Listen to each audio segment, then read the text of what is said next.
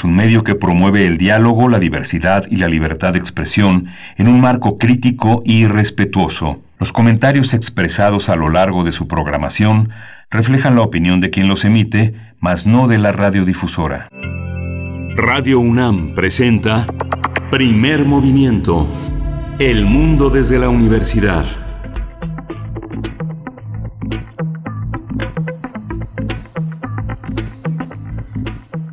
Hola, buenos días. Ya estamos en primer movimiento. Son las 7.03 de la mañana y estamos, estamos transmitiendo a través de las frecuencias de Radio UNAM, ubicada en Adolfo Prieto 133 en la Colonia del Valle. Estamos en las redes sociales P Movimiento en Twitter y, eh, Primer Movimiento en Facebook. Estamos eh, en esta edición del martes 23 de junio. Berenice Camacho a distancia. Buenos días, Berenice, ¿cómo estás?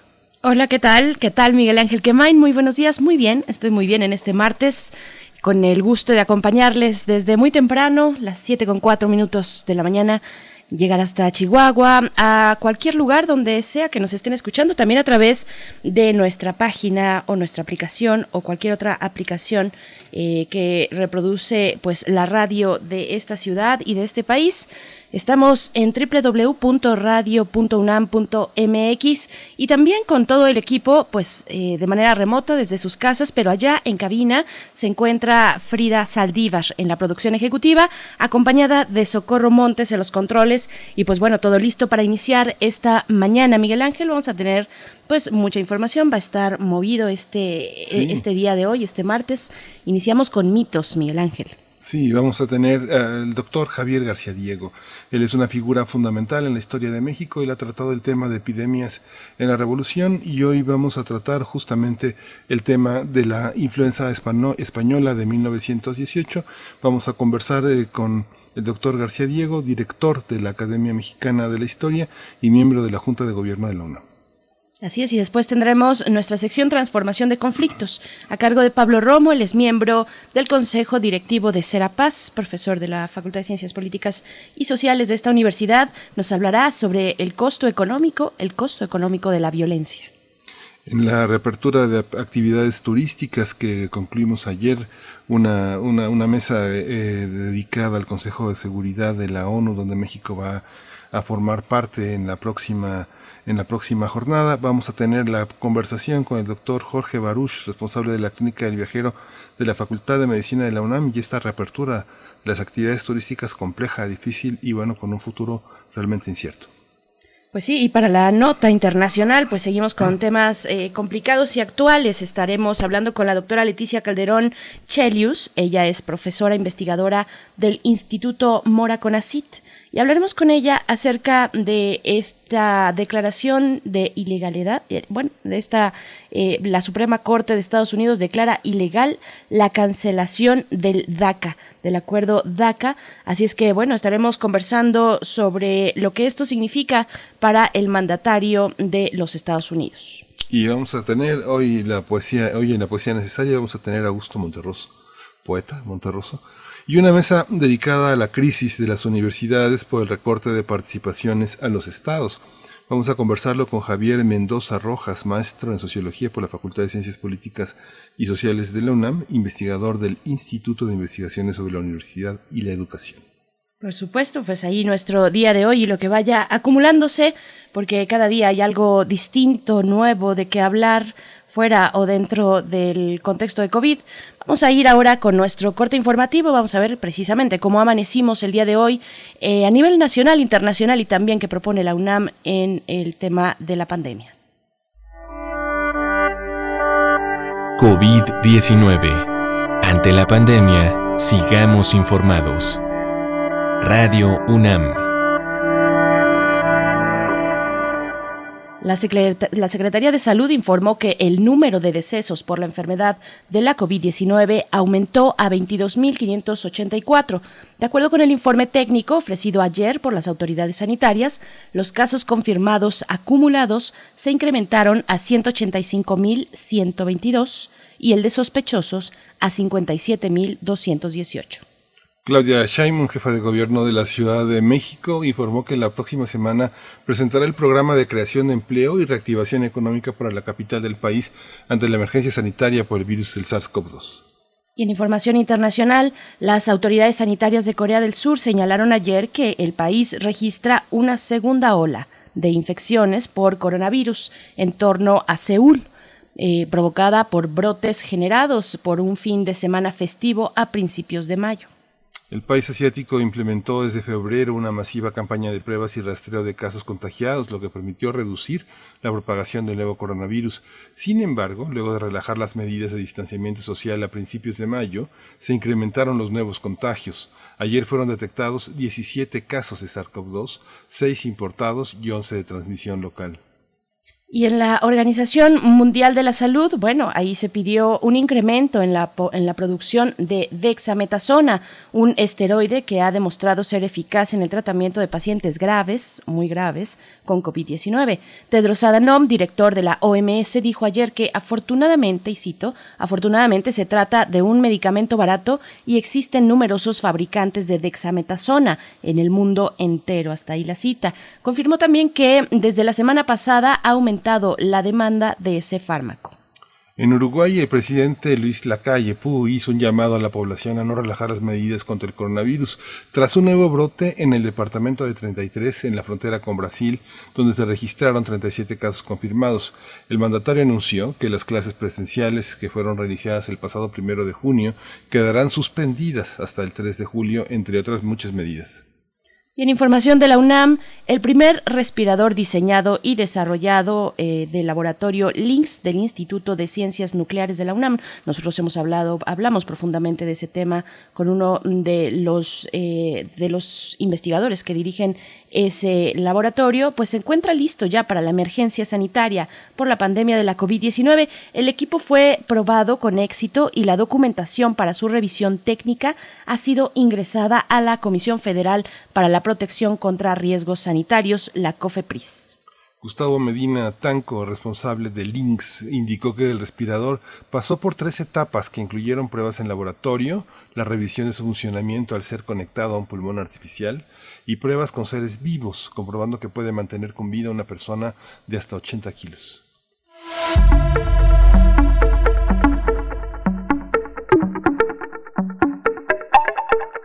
Y pasamos a las recomendaciones culturales de esta mañana. La revista de la universidad invita, nos invita, les invita a leer el diario de la pandemia. Se trata de aportaciones individuales de escritores de todo el mundo que abordan esta situación inédita en una edición especial que se encuentra disponible en línea y que se actualiza periódicamente. El diario de la pandemia se puede leer en la revista de la universidad y en sus redes sociales como Facebook, que ustedes pueden encontrar en Facebook como arroba revista de la universidad y en la cuenta de Twitter también arroba revista guion bajo UNAM.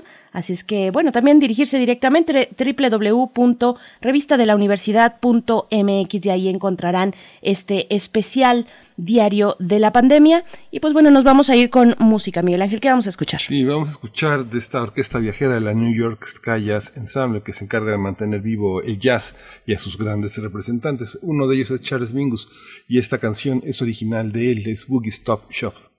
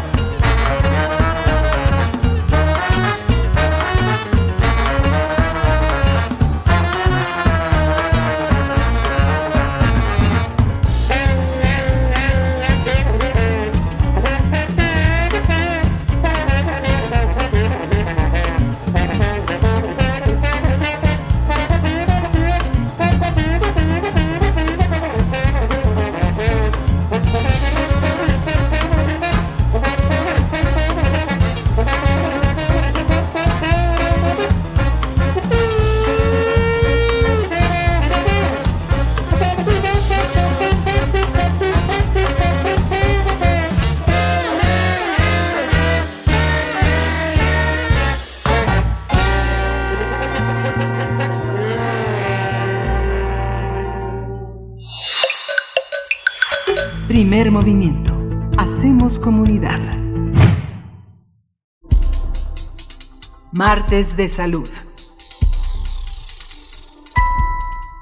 La gripe española es catalogada como la madre de todas las pandemias porque causó la muerte de alrededor de 20 y 50 millones de personas en el mundo.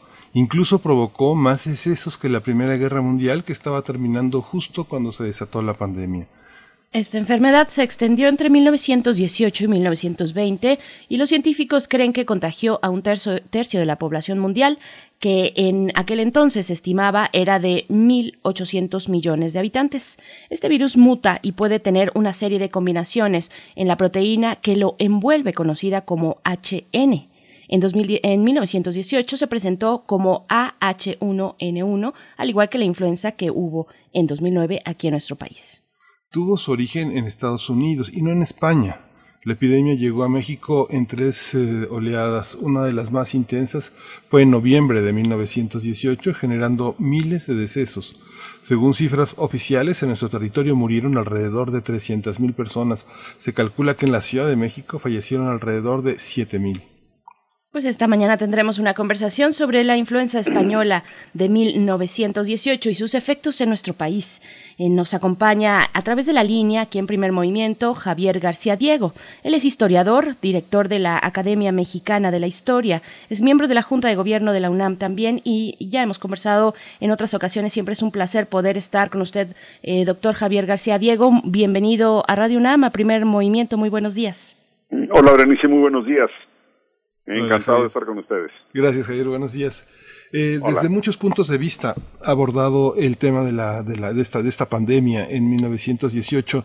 ¿Cómo entenderla a la luz de nuestros días, después de la, de la influenza en 2009 y de todas estas eh, vicisitudes que ahora nos acompañan? ¿Cómo entender ese proceso de, después de la Revolución Mexicana? Bueno, yo lo entendería de la siguiente manera.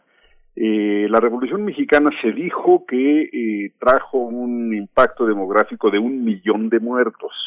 La palabra un millón de muertos quiere decir, es, es una frase más, más sonora, un jingle más que una frase del todo precisa. no, no, no es que sea la cantidad exacta. Eh, ahora, de ese millón de muertos, hay que decir cuántos fueron por la violencia de la guerra, o unos que no murieron, pero que en términos sensuales, en términos de censo, ¿sí? Eh, pues equivalían a muertos, fueron los que emigraron a Estados Unidos. Calculamos que en estas dos categorías, tanto los muertos por violencia como por los que eh, emigraron a Estados Unidos, pues llegamos al medio millón más o menos, ¿sí? También habría que agregar un número menor de muertos por hambre, pero como era una, una población básicamente rural, el autoconsumo, la, este, digamos, fue la manera de enfrentar el hambre, entonces fueron pocos los muertos por hambre. En síntesis, de ese millón de muertos, medio millón estarían, eh, digamos, eh, son atribuibles a la violencia y a la migración. La pregunta es, ¿de dónde sale el otro medio millón? Y bueno, hubo unas epidemias de tifo, eh, ya las había, eran, eran endémicas, pues digamos que desde finales del siglo XIX, con la incrementación de la, de la urbanidad, del urbanismo, crecimiento de la Ciudad de México, eh, esta se había hecho endémica, se había hecho presente. Aumentó en los años de la guerra, por ejemplo, entre sí, de 1911 hubo 624 casos en Ciudad de México, para 1914 hubo 1178, o sea, el doble. Pero en 1915, 6.262, un aumento de 500%. Y para 1916, prácticamente 11.000, o sea, un crecimiento de, digamos, de 1.000% comparado con 1914. Ahora, la letalidad fue baja, eh, tenemos más o menos cinco mil muertos a lo largo de la revolución en Ciudad de México. Entonces, la pregunta sigue vigente, ¿de dónde salió el otro medio millón de muertos, dado que el tifo no lo aportó?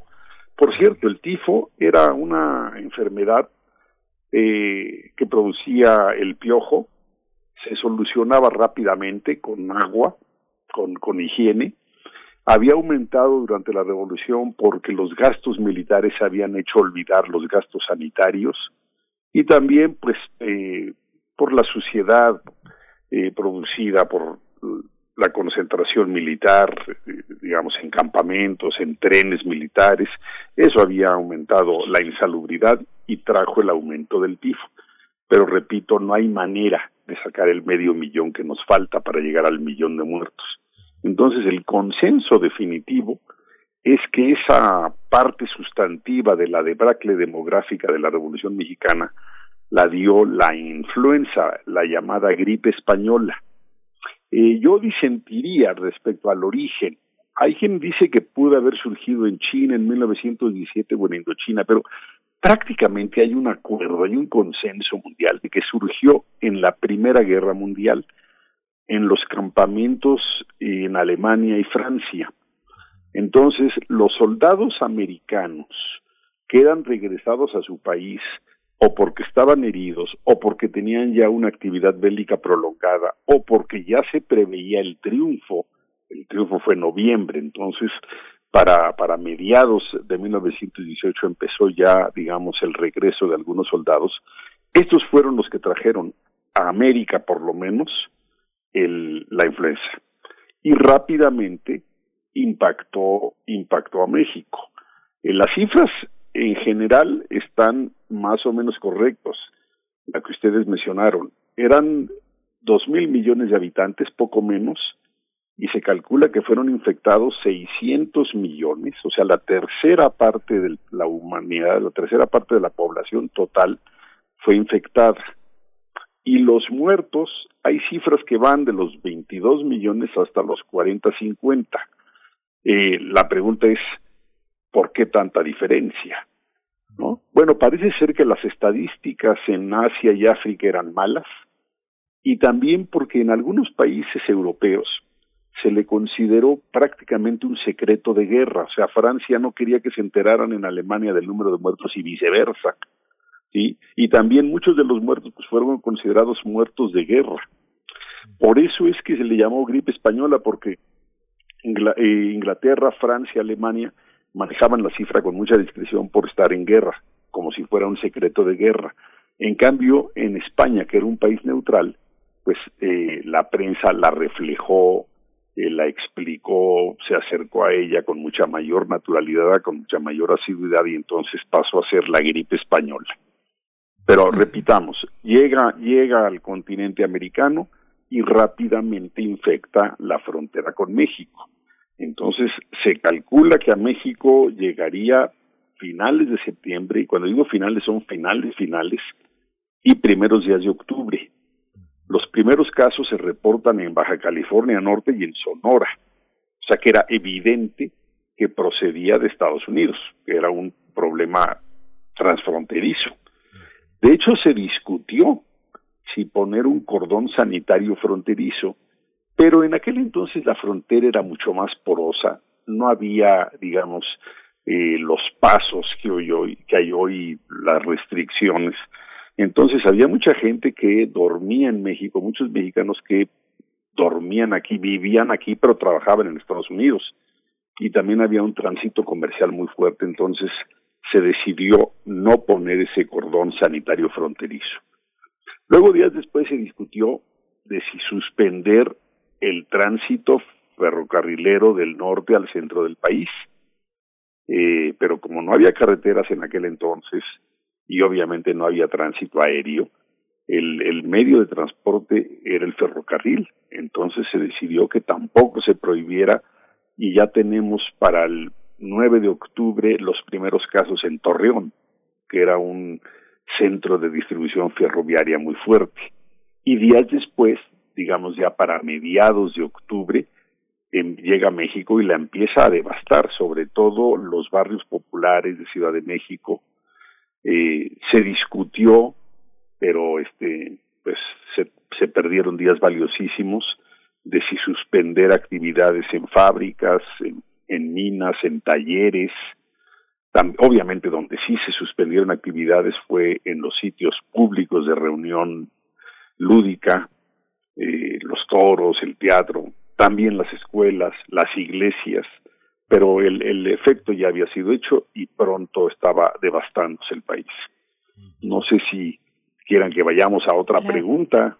Claro, a muchas preguntas. Bueno, yo pienso desde los múltiples padecimientos derivados de las guerras de trincheras, que podríamos también mencionar alguno, aunque bueno, nos, nos eh, centramos específicamente en esta llamada influencia española, que finalmente a nosotros, a México, por lo que podemos escuchar, doctor Javier García Diego, nos llega, nos llega desde Estados Unidos, ¿no? Nos llega de Estados Unidos. ¿Qué tan abundantes, tan abundantes son las fuentes históricas eh, aquí en nuestro país que le dieron tratamiento, le dieron seguimiento y cuál fue, eh, qué reportan sobre la actuación del Estado mexicano en esos momentos? Pues estamos en, en, plena revolución mexicana. Qué, complicado tratar esto. Muy complicado. Bueno, primero que todo, no había la información estadística que hay hoy. Tampoco había, digamos, una cobertura eh, hemerográfica igual de fuerte. Efectivamente, estábamos pasando eh, eh, la Revolución Mexicana. Eh, dada la característica altísima eh, analfabetismo, altísimo analfabetismo, pues había pocos periódicos. Habían empezado a surgir algunos alentados por la Constitución de 1917 que garantizaba la libertad de, de imprenta, la libertad de pensamiento, pero repito, creo que eran pocos los, los periódicos. Aún así, hay información y 550 mil personas, 550 mil. Y en México, diciendo yo de ustedes, 300 es la cifra baja, pero mm. también se habla hasta de 500 mil muertos, o sea, entre 300 y 500, y hay quienes sostienen que 450 es lo más aproximado. Ahora, eh, es poco más de un 10% lo que murió en Estados Unidos, si consideramos que fueron 550. Bueno, vamos a decir 20% más si aceptamos la cifra de 450. Lo que pasa es que en México había 15 millones de habitantes y en Estados Unidos 103 millones de habitantes. Entonces la letalidad en México fue mucho mayor. ¿A qué se debió? Bueno, llevábamos una debilidad crónica, así como hoy se habla de enfermedades previas, pues aquí lo, lo que teníamos en ese entonces en México era pobreza, mal sistema eh, hospitalario, digo, no nada comparable con Estados Unidos, que tenía un mucho mejor sistema médico, entonces por eso consideramos que el efecto en México fue mucho más devastador que, que en Estados Unidos. Otra cosa que es, llama la atención es la incapacidad gubernamental. Ciertamente ni siquiera había una Secretaría de Salubridad, eso es mucho más tardío hubo una Secretaría de Asistencia hasta la época de Cárdenas y de Salubridad y Asistencia con Ávila Camacho y Alemán. Pero eh, lo que había en México era un departamento de salubridad, ¿sí? Eh, realmente, perdón, muy, muy insuficiente para afectar, para impactar, para poder atender este tipo, este tipo de, de pandemias, ¿no? Entonces, en México, yo diría que para eh, finales de octubre, principios, sobre todo noviembre, noviembre de, de, de, de 18 es cuando se da la cresta, así se le llamó en ese entonces en la prensa, la cresta. El 12 de diciembre de 18, el periódico Universal, que había sido fundado en 1916, eh, de cara al, al triunfo del carrancismo, digamos, hablaba de 300 mil muertos. Y fue el mismo Universal, el 2 de enero ya de 19, el que habló de medio millón de muertos. Ese es el encabezado de ese día, medio millón de muertos. Si uno va a la nota completa y no se queda con el encabezado de ocho columnas, la suma de las entidades, de las muertes de las entidades hasta ese momento, hasta el 2 de enero de 19, eran 436 mil pero y faltaban cinco entidades de reportar estadísticas. Entonces, yo calculo que sí, el, el medio millón seguramente es una cifra más o menos confiable. En este periodo entre que la, la, Revolución Mexicana es un poco una bisagra entre dos décadas que pues tienen una, una serie de vicisitudes también muy altas, como mencionaba el tema del hambre En, en 1915 se había registrado este aumento del 500% en el maíz, 700 en el frijol, 800 en el arroz. Y bueno, gran parte de las, bueno, un 10% de las muertes según se reportaba como consecuencia del hambre. Y las epidemias que hubo en distintas entidades, porque como lo ha reportado ahora la OMS, México es enorme. Entonces, bueno, Guadalajara, Saltillo, Tuxpan, Veracruz, Tampico, bueno, tuvieron muchas eh, epidemias de fiebre amarilla según eh, Mazatlán tuvo la peste bubónica y bueno, la, toda la parte de sarampión, tifoidea, viruela que hubo entre la, última, la última parte que, que justamente le tocó ese desafío al Excelsior y al Universal que se habían fundado en 1916 y 17 respectivamente, ¿no? Como, como esta parte este, se, se tiene un origen en los medios, ¿cómo se cubren los medios? ¿Cómo se refleja? ¿Es escandaloso? Eh, hay una parte que se dirige hacia los gobernantes, porque le tocó a Carranza, ¿no? Sí, claro, le toca, le toca a Carranza, pero además y no había un departamento de salubridad realmente establecido. Los principales ejércitos tenían, digamos, sus unidades médicas, los ejércitos más profesionales, incluso el zapatista tenía su su departamento eh, médico, el carrancismo no digamos, el villismo, todos. Sin embargo, la Constitución de 1917 discutió eh, la ley del Poder Ejecutivo Federal y en esa ley del Poder Ejecutivo se incluyó ya un departamento de salubridad. Este departamento de salubridad lo propuso eh, un médico era diputado constituyente por Torreón. Su nombre hay que tenerlo en cuenta porque realmente valioso el doctor José María Rodríguez.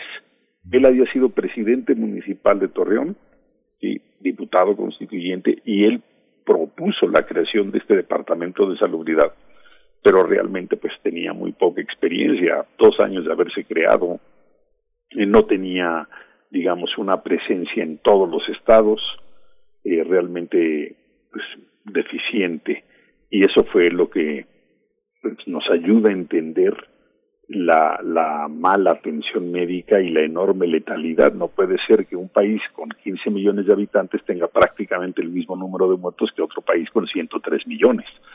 Pero es que en Estados Unidos ya había un sistema hospitalario más o menos moderno, había investigación en universidades, México tenía solamente una universidad de reciente creación.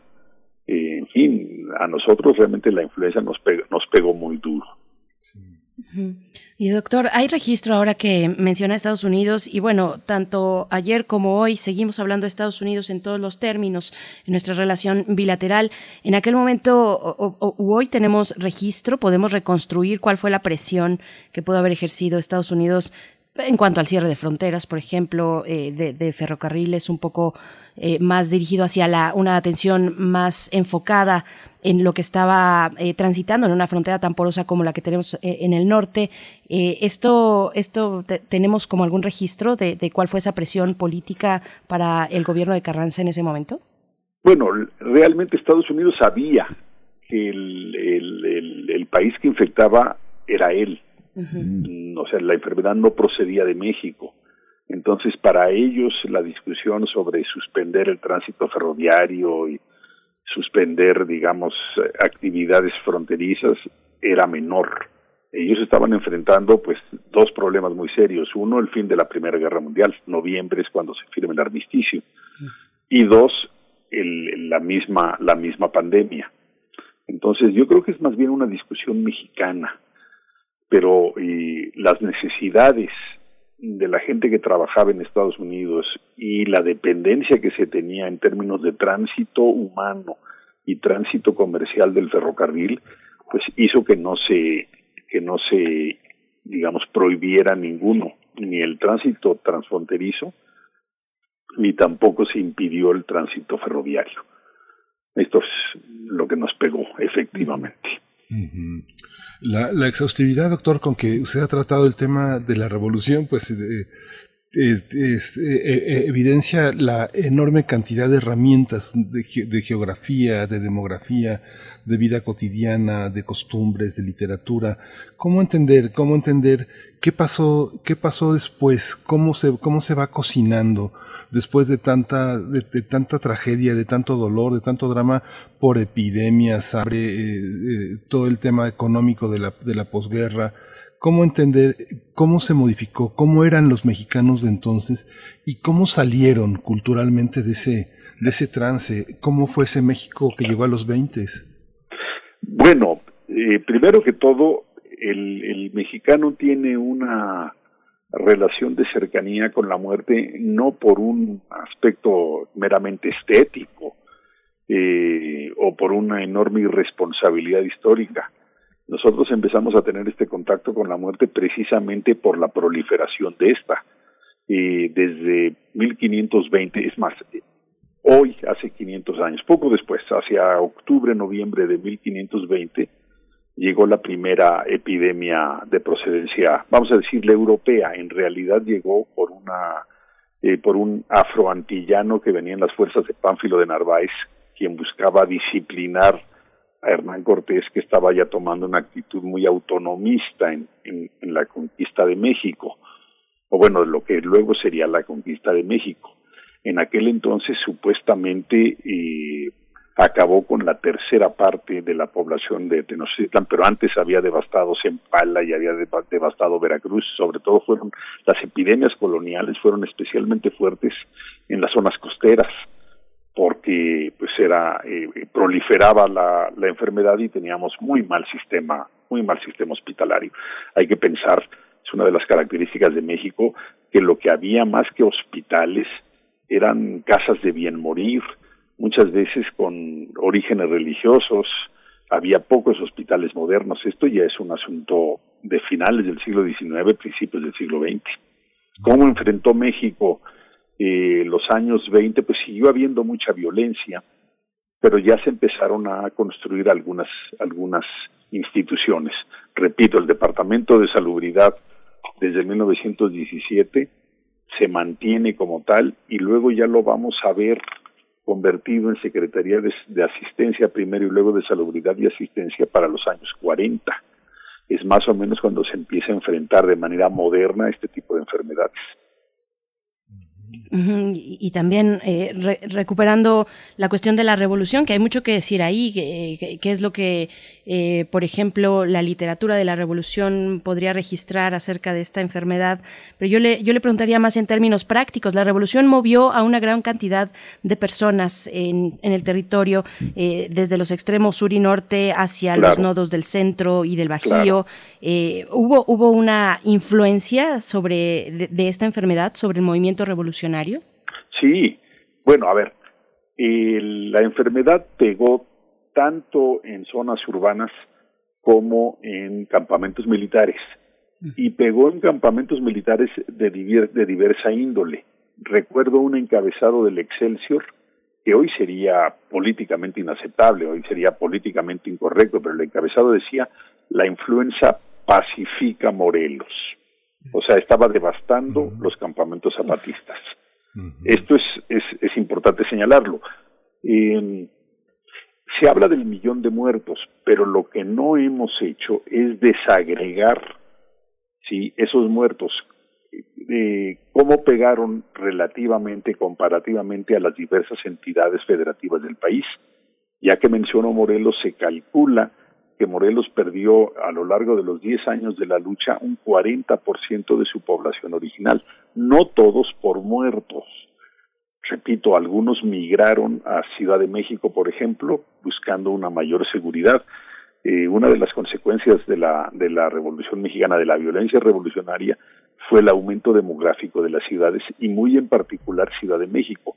La gente salía huyendo de la, de la violencia revolucionaria, de la violencia rural, y se trasladaba a ciudades. Esto pasó en Ciudad de México, pasó en Veracruz, o sea, mucha gente se fue a vivir a Veracruz, donde había, digamos, empleos gubernamentales. Recuerden que ese fue, el gobierno se estableció ahí como capital del gobierno constitucionalista.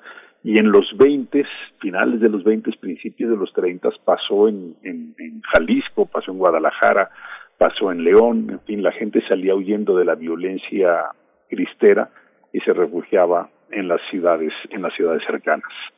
Esto es, digamos, otro de los impactos demográficos de la Revolución Mexicana. El tema de la pandemia también eh, provocó que, según, según los reportes que conocemos, que la población de más afectada en edad fue de 15 a 40 años. Y uno revisa, bueno, uno ve, tiene oportunidad de ver los censos de aquellos años y hay una, una, una, un avance muy lento de la, de la composición demográfica, porque prácticamente la edad reproductiva, la edad de los jefes de familia de entonces estaba en esa, entre esas, este, entre esos extremos de edad. ¿Cómo también, cómo, cómo modifica la perspectiva de los censos y cómo eh, también modifica el tema de la migración? No, bueno, esta pregunta es, es la esencial en términos demográficos. Efectivamente, el sector poblacional más afectado fue el de varones de entre 20 y 40 años más o menos. Se calcula que este, o se sabe que este sector poblacional era el que estaba concentrado en las labores, digamos, de trabajo, labores económicas, fábricas, eh, talleres, en fin, con un contacto, pues, eh, inevitable y segundo también era la población que estaba y pues formando parte de los diferentes ejércitos, tanto en la Revolución Mexicana como en los ejércitos, eh, digamos, en el continente europeo. Pero aquí la pregunta fundamental, por eso dije, este es el, el quid, la litis del asunto demográfica. Hoy hemos llegado a la siguiente conclusión. Hablamos del millón de muertos de la Revolución Mexicana, en donde yo así como se dice en México, cuchareando cifras, copeteando cifras, digo, bueno, medio millón fue por la violencia revolucionaria, el hambre eh, y la migración, aunque no son muertos, en términos de censo lo son, y el otro medio millón fue de la influenza. Pero hay un número que ya insinuaste algo, que es eh, lo que en, inglés llaman los nacimientos perdidos, los birds. Eh, más o menos se calcula que el impacto demográfico de nacimientos perdidos es mayor que la suma de los muertos por violencia y por eh, influenza. De no, claro, el hubiera no se conjuga en historia, pero de no haber habido violencia revolucionaria, sí, el censo de 1921, bueno, hubiera sido en 20, hubiera sido hecho en 20, no fue hecho en 20 por la revuelta de Agua Prieta, pero de haber habido censo en 1920 sin violencia revolucionaria, si hubiera México tenido un desarrollo pacífico, el censo de 1920 debió haber sido sobre 17 millones y medio. Y realmente fue sobre 15 millones y medio. Entonces, el impacto demográfico, incluyendo los nacimientos perdidos, fue de 2 millones mucho más que el supuesto millón de muertos. Ahora, ¿esto a qué se debió?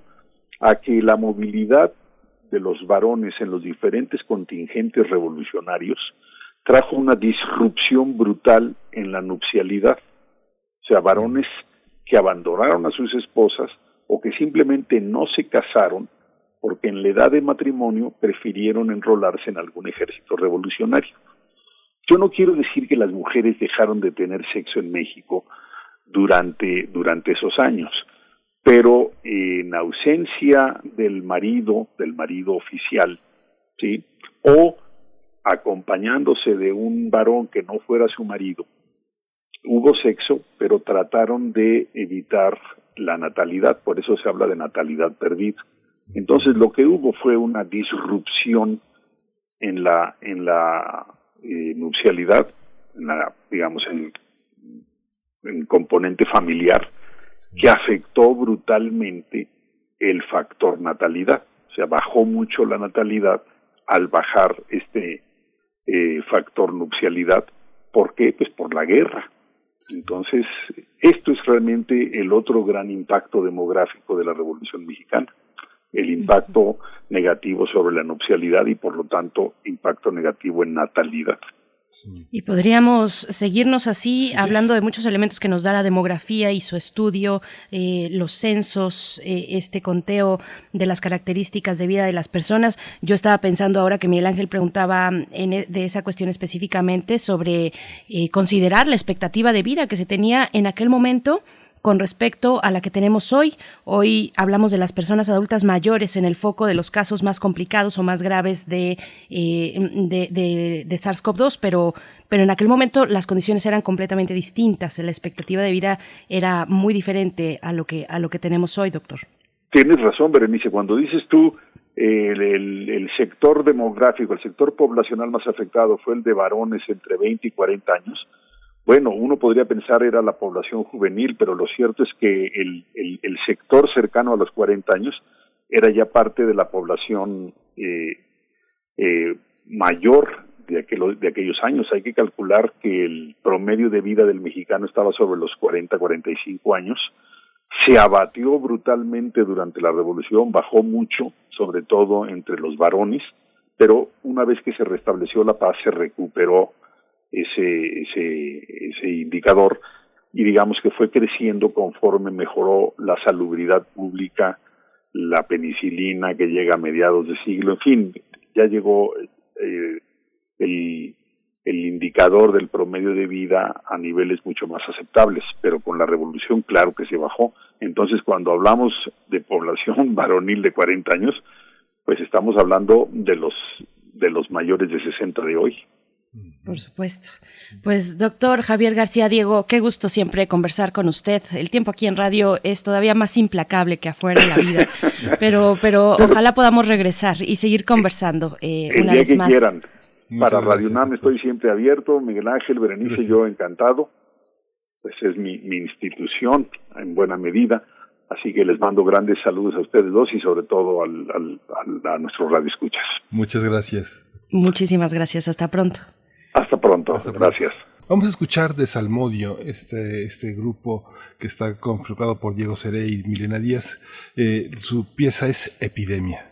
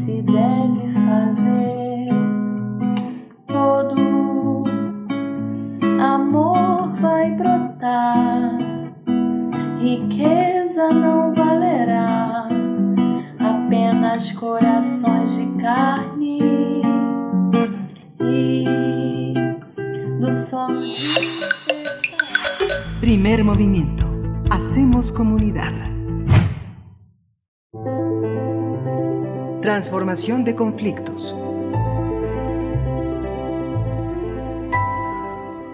Bien, pues nos acercamos ya a este momento, a esta sección de cada 15 días, los martes, Transformación de Conflictos, a cargo de Pablo Romo.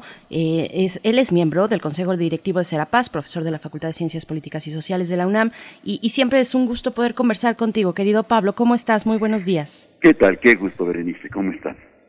Hola, Pablo. Pues buenos días. ¿Qué tal, Miguel Ángel? Qué gusto.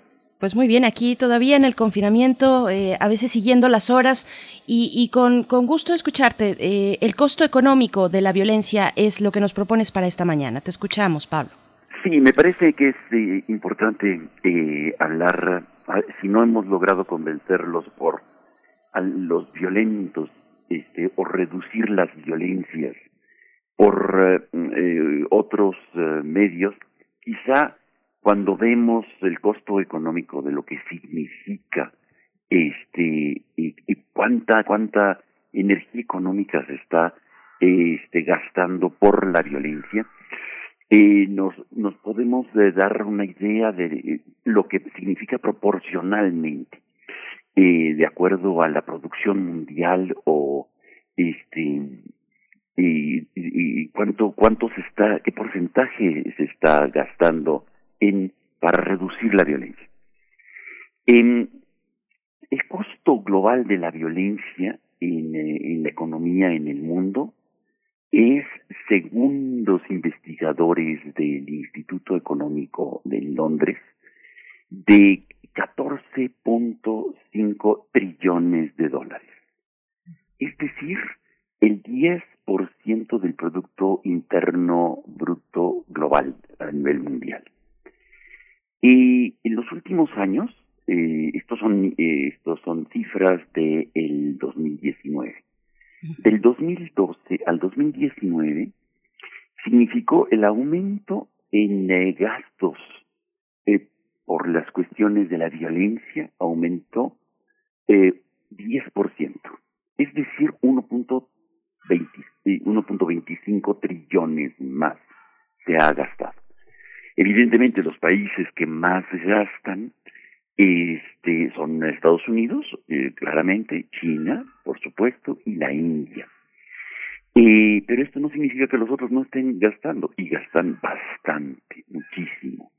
La mayor parte de los gastos eh, frente a por la violencia que se están midiendo son gastos militares, que significan 5.9 trillones de dólares. Es decir, más o menos el 40.5% del total de los gastos en orden a la violencia, para repelerla o para generarla. Esto significa, en términos globales, eh, que se gasta por persona, vamos a decir, cerca de dos mil dólares por persona.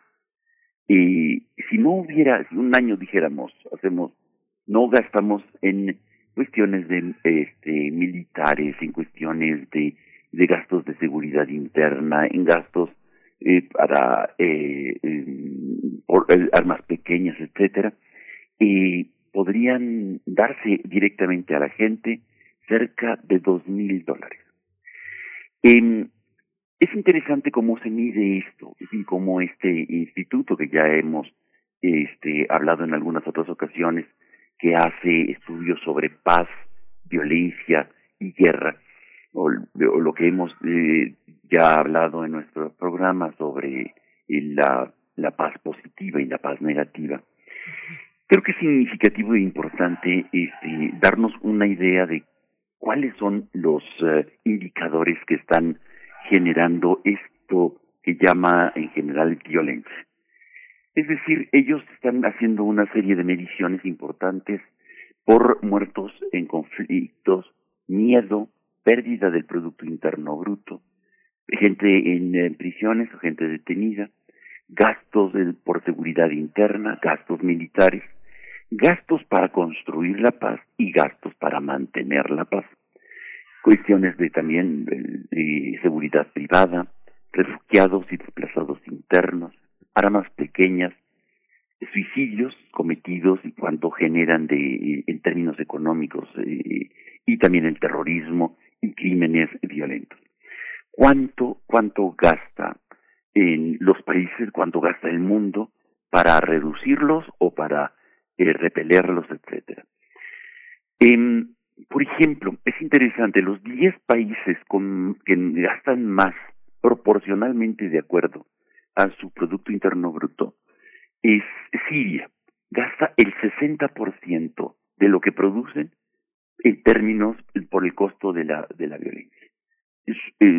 Sudán eh, del Sur gasta el 57%. Y aquí vamos viendo Afganistán de América tenemos Venezuela que gasta el 48%, Somalia el 38%, eh, Corea del Norte podrán estar interesados, el 34% de su Producto Interno, o sea, prácticamente una tercera parte de todo lo que se produce y se gasta por, en términos de la violencia o van para el uso militar o el uso de seguridad interna. Me parece que es interesante y se estarán preguntando entonces, este, en México, ¿qué está, qué ha pasado? ¿Dónde está México frente a eso? Ya lo veíamos eh, hace algunas semanas, pero creo que eh, proporcionalmente frente a Siria que gasta el 60% o Venezuela que gasta el 48% o Sudán el 24%, México gasta, eh, le cuesta la violencia el 21.3% del Producto Interno Bruto. es, es, muchísimo. Es decir, y yo creo que vale, vale la pena verlo en términos muy económicos, muy claros. Por ejemplo, mientras que Yucatán este, gasta 11.700 pesos por persona, y, es el impacto de la violencia en Yucatán, y eso es lo que cuesta, digamos, a la producción, al país, a todos los mexicanos. En Colima se gasta el 83.900, casi 84 mil pesos por persona, por persona, la violencia. ¿Cuánto cuesta la violencia anualmente? Creo que es muy significativo. Creo que esto nos debe de llevar a una reflexión mayor que cómo reducir la violencia, porque nos está costando muy caro. Es, es, es, es un costo altísimo la violencia que debemos nosotros de, de repensar, si ya no por nuestras convicciones este, éticas, sí por eh, lo que significa para nuestro bolsillo. Estados Unidos gasta este, en gastos militares por año 650 billones de dólares. 650 billones de dólares. Es, es, una fortuna impresionante. El segundo país que más gasta en cuestiones de, de carácter militar es China. El tercero es Arabia Saudita. eh, la India queda en cuarto lugar, Francia en quinto y Rusia en sexto. Es interesante cómo estos países, eh, por ejemplo Alemania está en uno de los el principal está en octavo lugar. Japón le sigue y, Corea del Sur. Eh, eh, los gastos militares significan, en términos de eh, solamente, solamente, por ejemplo, a nivel del de Producto Interno Bruto, en gastos militares exclusivamente, el que más gasta es Corea del, Norte. Libia le sigue y, así podríamos seguir eh, las cifras. Es, es, creo, me parece que puede ser muy, muy, para llamarnos a una reflexión más seria de cuánto estamos perdiendo por la violencia, no de unas personas, quizás las que los que toman las decisiones, evidentemente, pero quienes soportamos también eh, las decisiones de aquellos que toman el, los términos este, para gastar de esa manera.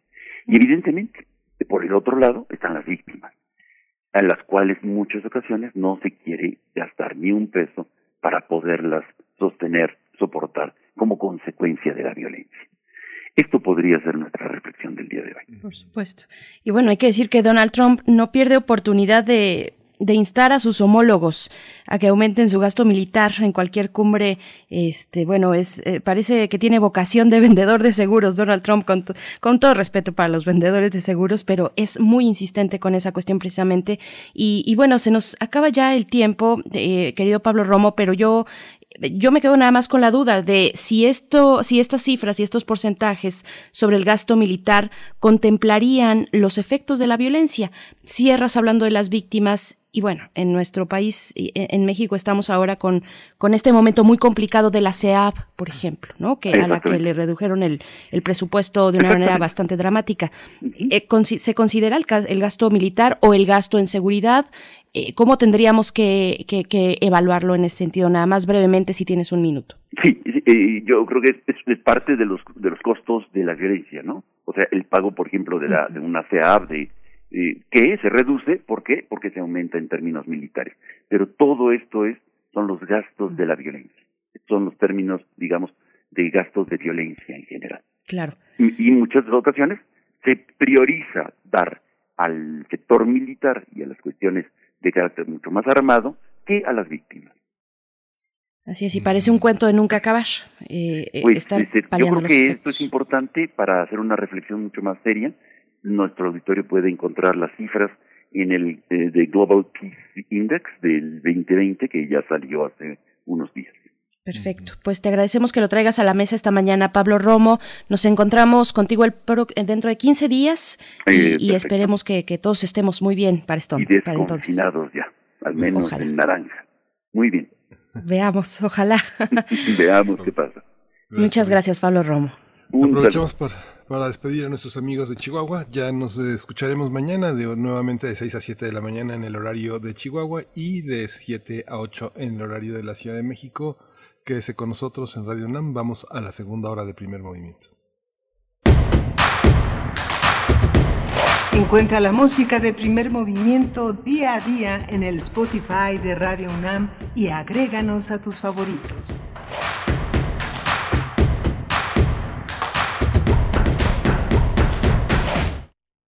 Hola, soy Use La Hoz y estoy en descargacultura.unam. Los clásicos de la literatura universal. De Rosa Luxemburgo compartimos sus cartas de la prisión. No sé qué bienestar experimento a pesar del dolor por la muerte de Hans, y es que vivo en el mundo de los sueños, un mundo donde él vive todavía. Encuentra el audio completo en www.descargacultura.unam.mx. Frente a un mundo que combate al COVID, aquí en México la falta de un gobierno responsable y capaz ha puesto en riesgo a nuestro país. Los gobiernos del PAN protegen tu empleo e ingreso familiar, otorgando apoyos reales a pequeños productores, prorrogando impuestos y capacitando a jóvenes emprendedores de manera online. Acción Nacional hace bien las cosas y gobierna para todos. Únete a nosotros. PAN, unidos y fuertes para defender a México. Me pondré un cubrebocas. Si tienes que hacerlo, hazlo bien. Lava tus manos al ponerlo y al quitarlo. Tómalo por los resortes y ponlo en la oreja cubriendo bien nariz y boca con el filtro. Nunca lo pongas sobre el cuello o el pelo. Cámbialo cuando esté húmedo, quitándolo por los resortes y deséchalo dentro de una bolsa cerrada. Cuando lo uses, sigue las reglas de higiene y prevención. Y por favor, quédate en casa. Gobierno de México.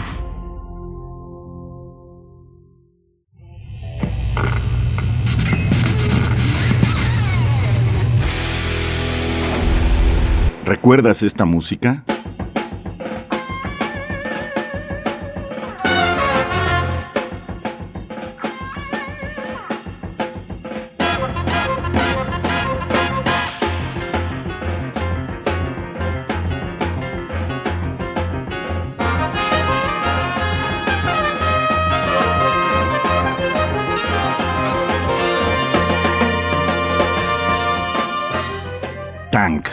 Emerson Lake and Palmer, 1977.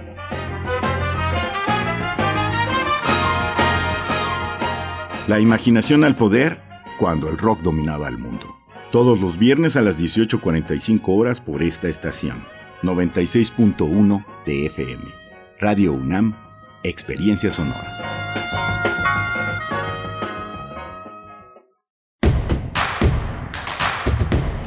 Síguenos en redes sociales. Encuéntranos en Facebook como Primer Movimiento y en Twitter como arroba PMovimiento. Hagamos comunidad.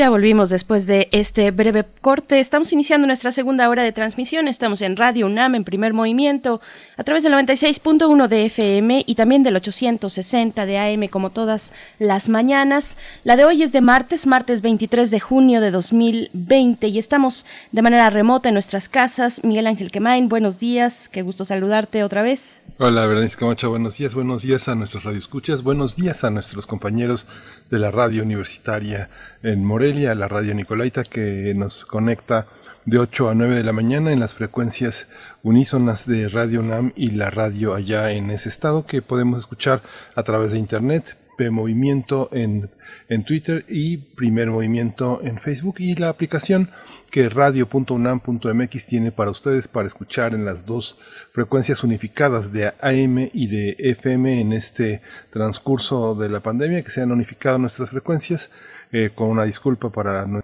se han sumado a la transmisión de FM a pesar de que tenían el hábito de una programación que seguían habitualmente en la AM. Pues esperemos que nos reinventemos para poder seguir adelante en este, en este universo pandémico que pues nos obliga a reinventar, a repensar quiénes somos y cómo hacemos las cosas, Berenice. Por supuesto, bueno, otra más de las tareas que se suman para afrontar la nueva normalidad a la que nos vamos acercando, algunos estados eh, ya eh, de una manera más avanzada hacia ese color naranja, para el caso de la Ciudad de México y del centro del país, eh, de, de, la zona metropolitana del Valle de México, pues todavía tendremos que esperar, que esperar por lo menos esta semana, se había, se había anunciado que la posibilidad de que fuera en esta semana que ya estuviéramos eh, pues llegando al semáforo naranja. Todavía no es posible, todavía no. Seguimos prácticamente día con día, paso a paso, las instrucciones, las mediciones, las proyecciones y los números eh, de, de, que va dejando esta pandemia en los distintos lugares y estados del país. Pero a todos y cada uno de ustedes, a todas ustedes, les saludamos esta mañana, independientemente en el color en el que nos encontremos. Seguimos aquí juntos y tratando de reinventarnos, como dices, Miguel Ángel. Y pues en estos momentos, en un momento más, tendremos una conversación interesante. Vamos a estar precisamente hablando de las actividades turísticas y su reapertura eh, en nuestro país y, también el ejemplo que podemos tener de otros países, de otros continentes, en fin, de toda la comunidad internacional que está abocada a lo mismo que estamos todos pendientes de cómo resurgir de en términos para este caso económicos después de pues este momento arrasador que nos ha dejado la pandemia y que nos sigue dejando, pues bueno, vamos a conversar sobre la reapertura de las actividades económicas con el doctor Jorge Baruch. Él es responsable de la Clínica del Viajero de la Facultad de Medicina de la UNAM. Hemos estado con él en distintas ocasiones. Será muy interesante lo que pueda aportarnos y, por supuesto, también lo que ustedes allá afuera que nos escuchan puedan, eh, pues, dejarnos en redes sociales. Ahí los vamos a leer cuáles son sus inquietudes. Eh, pues sería muy interesante que entre todos armemos esta conversación, Miguel Ángel. Sí, justamente iba hacia el final de esta hora. Vamos a tener eh, la decisión de la Suprema Corte en los Estados Unidos que declara ilegal la cancelación de DACA, este golpe a la comunidad latina, estudiantes de origen eh, mexicano que están luchando también por mantenerse en los Estados Unidos, conservar las prestaciones, los privilegios que se han ganado a lo largo de su estancia y a lo largo de este acuerdo que hoy trata de revertirse por todos eh, los frentes conservadores que ah, tratan de abolir esta, este enriquecimiento que da la migración y sobre todo la migración latina, que es una migración muy rica para la historia de los Estados Unidos. Así es. Y bueno, también invitarles en este momento eh, a que hacia las 11 de la mañana, las 11 de la mañana, estemos atentos al Facebook Live de Cultura UNAM, porque se van a presentar una serie de conferencias, una conferencia, una conferencia de prensa para dar a conocer iniciativas muy puntuales que se prestan muy interesantes. Eh, la primera de ellas se titula Para salir de terapia intensiva, estrategias para el sector cultural hacia el futuro. La segunda, el segundo tema es abordar es el estudio de opinión para conocer el impacto del COVID-19 en las personas que trabajan en el sector cultural de México. Y por último también se abordará el tema del el sector cultural tras la pandemia, reflexiones críticas. Así es que, bueno, esto, este trabajo está impulsado por la Cátedra Internacional Inés Amor en Gestión Cultural de la UNAM. Acérquense 11 de la mañana en el Facebook de Cultura UNAM. Será un Facebook en vivo, una conferencia de prensa en vivo. Así es que, bueno, ahí está la invitación hecha para todos ustedes. Y pues nos vamos con nuestra nota nacional. Vámonos. Vamos. Primer movimiento Hacemos comunidad. Nota Nacional.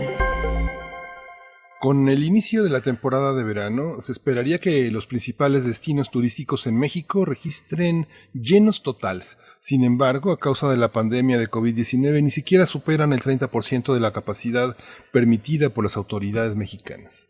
A partir del 15 de junio comenzó la nueva normalidad en algunos estados del país para el tema de la reactivación, económica. La industria turística abrió algunas playas con medidas de higiene y seguridad para evitar contagios del virus.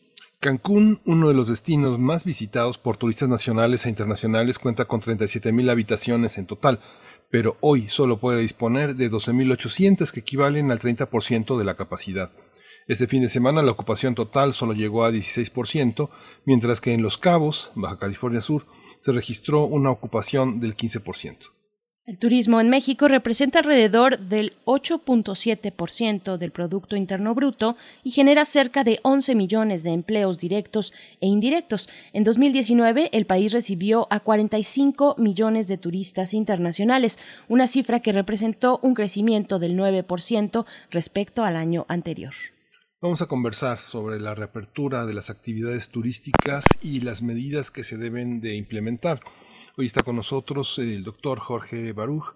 Él es responsable de la Clínica del Viajero de la Facultad de Medicina de la UNAM y es vocero también de la Comisión para la Atención de la Emergencia del Coronavirus de la UNAM. Doctor Baruch, eh, buenos días, bienvenido. Gracias por estar con nosotros.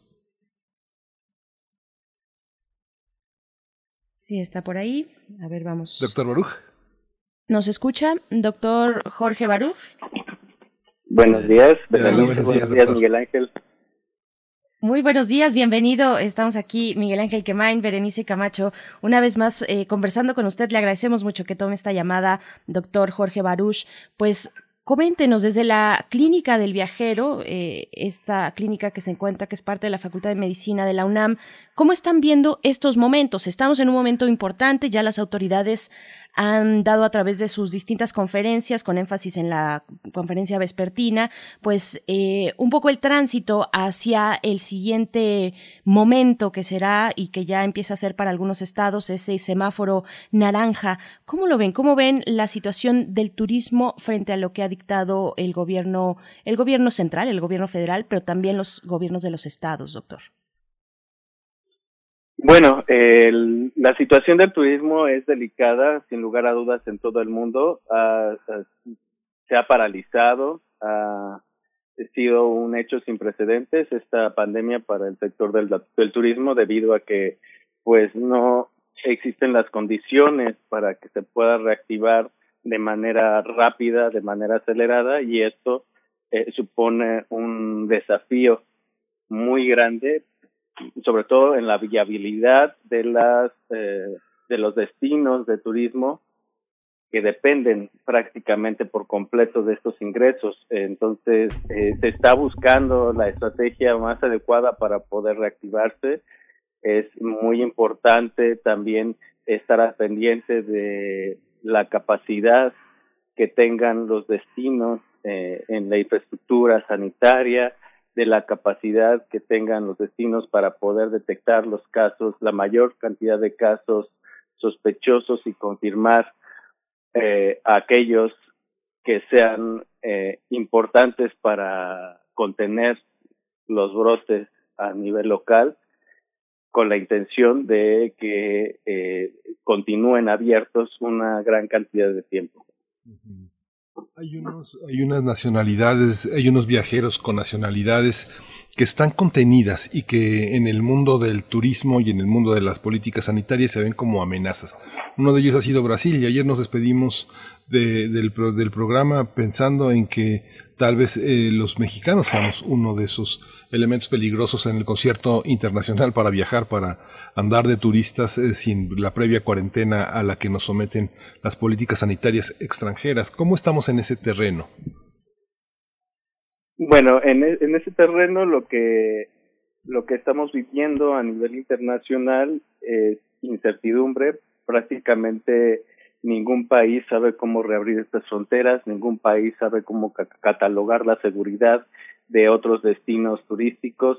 Eh, lo que sí sabemos es que por lo menos de aquí al 21 de julio eh, la región de Norteamérica ha consensuadamente decidido aplazar el cierre de sus fronteras terrestres, eh, por lo menos de aquí al 21 de julio.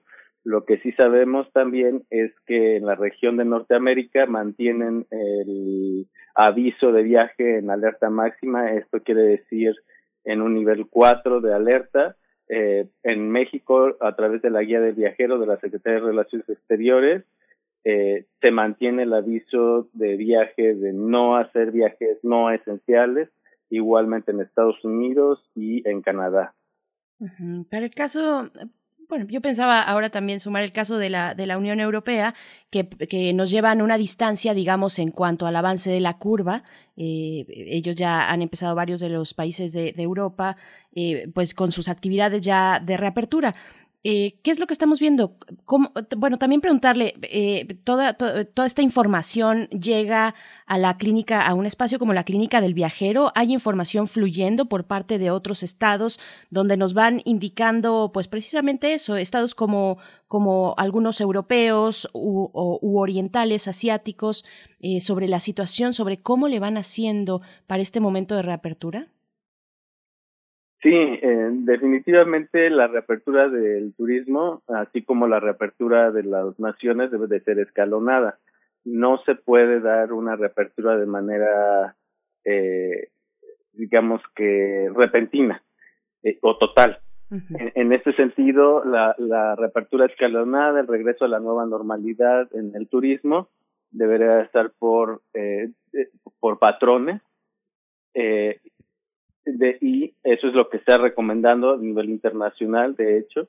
Entonces, los patrones deberán de ser que la población debe de movilizarse eh, paulatinamente hacia las regiones más cercanas a su residencia habitual, primero.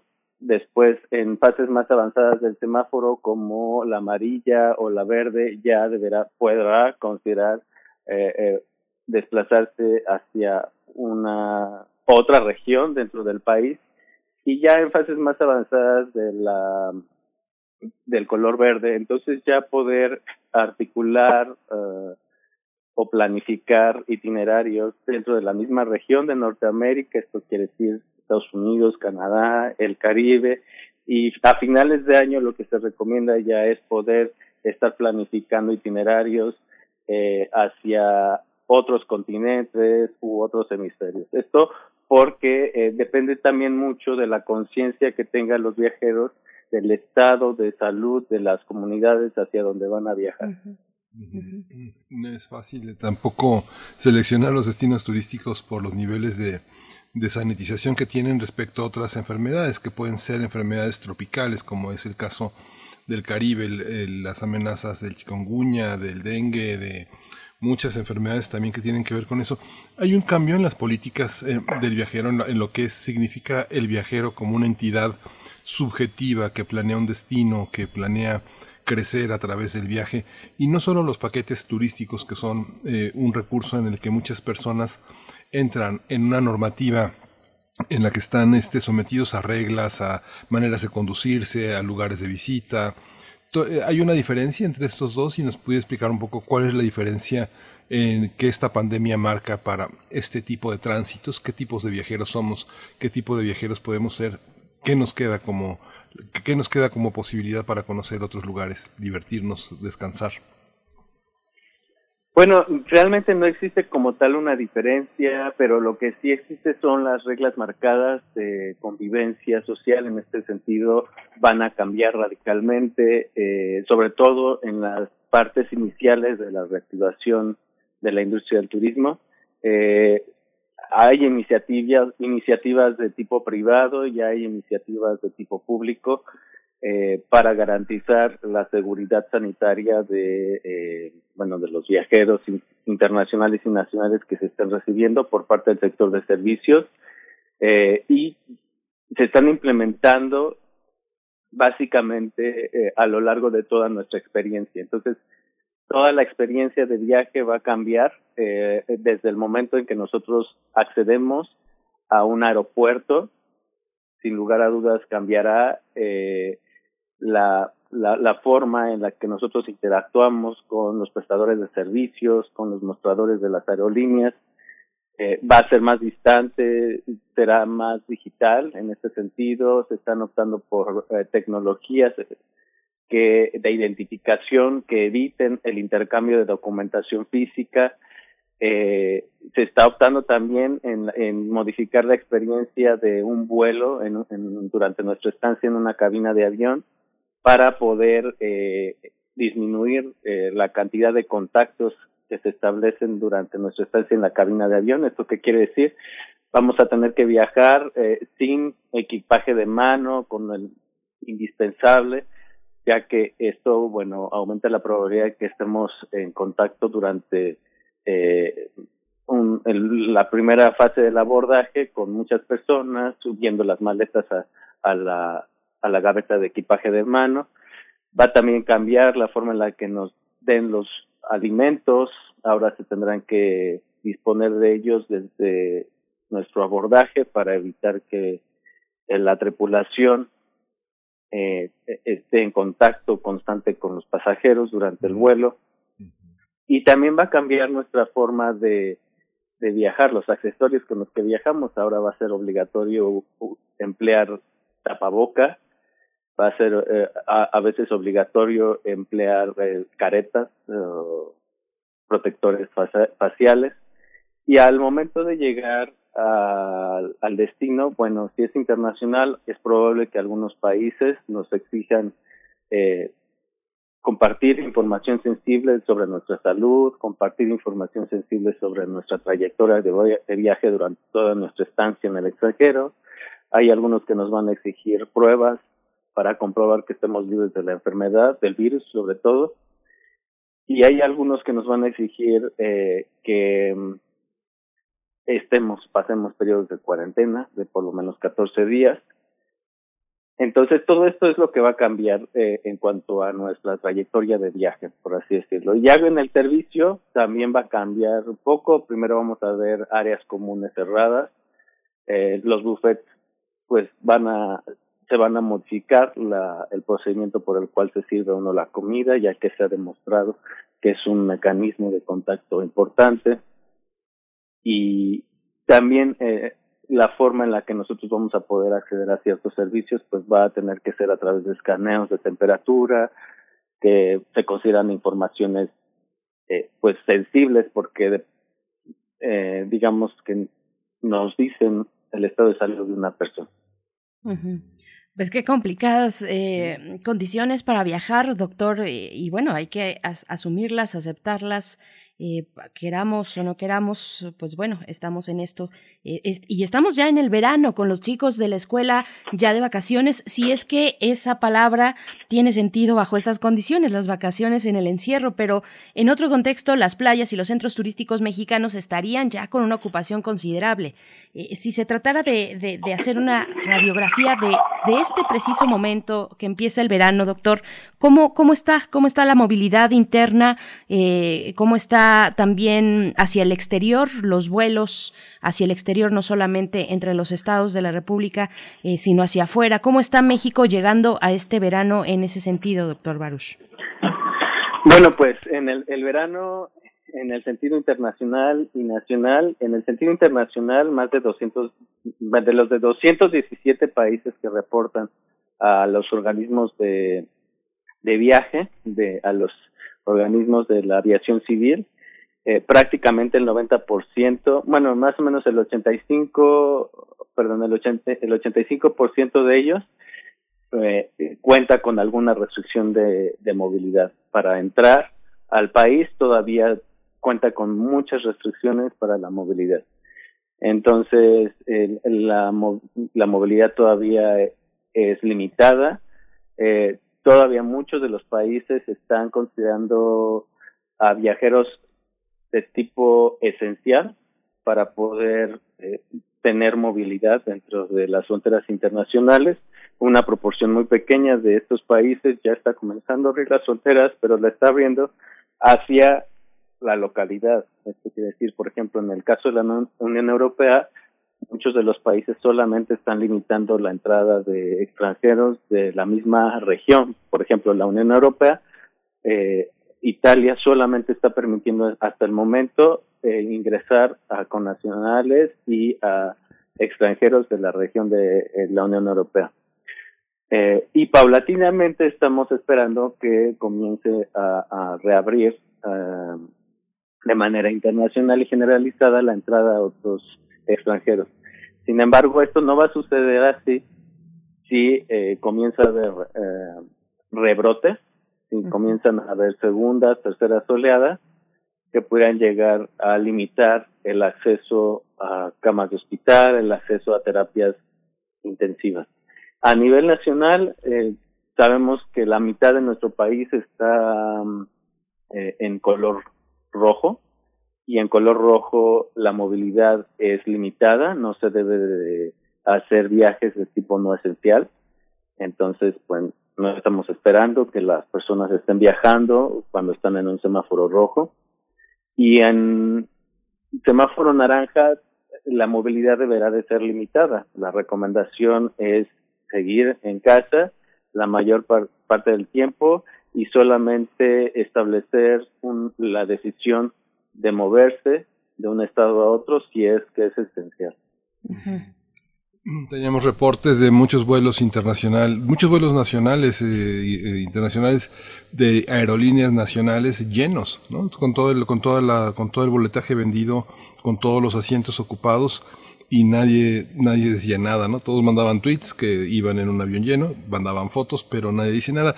Este manejo también de la comida en los buffets, eh, por ejemplo, eh, ¿qué ¿cuál es el riesgo? ¿El contacto entre las personas o que la gente eh, contamine los alimentos con los aerosoles que fluyen de sus eh, vías aéreas? ¿O cuál es el riesgo en el terreno de los alimentos?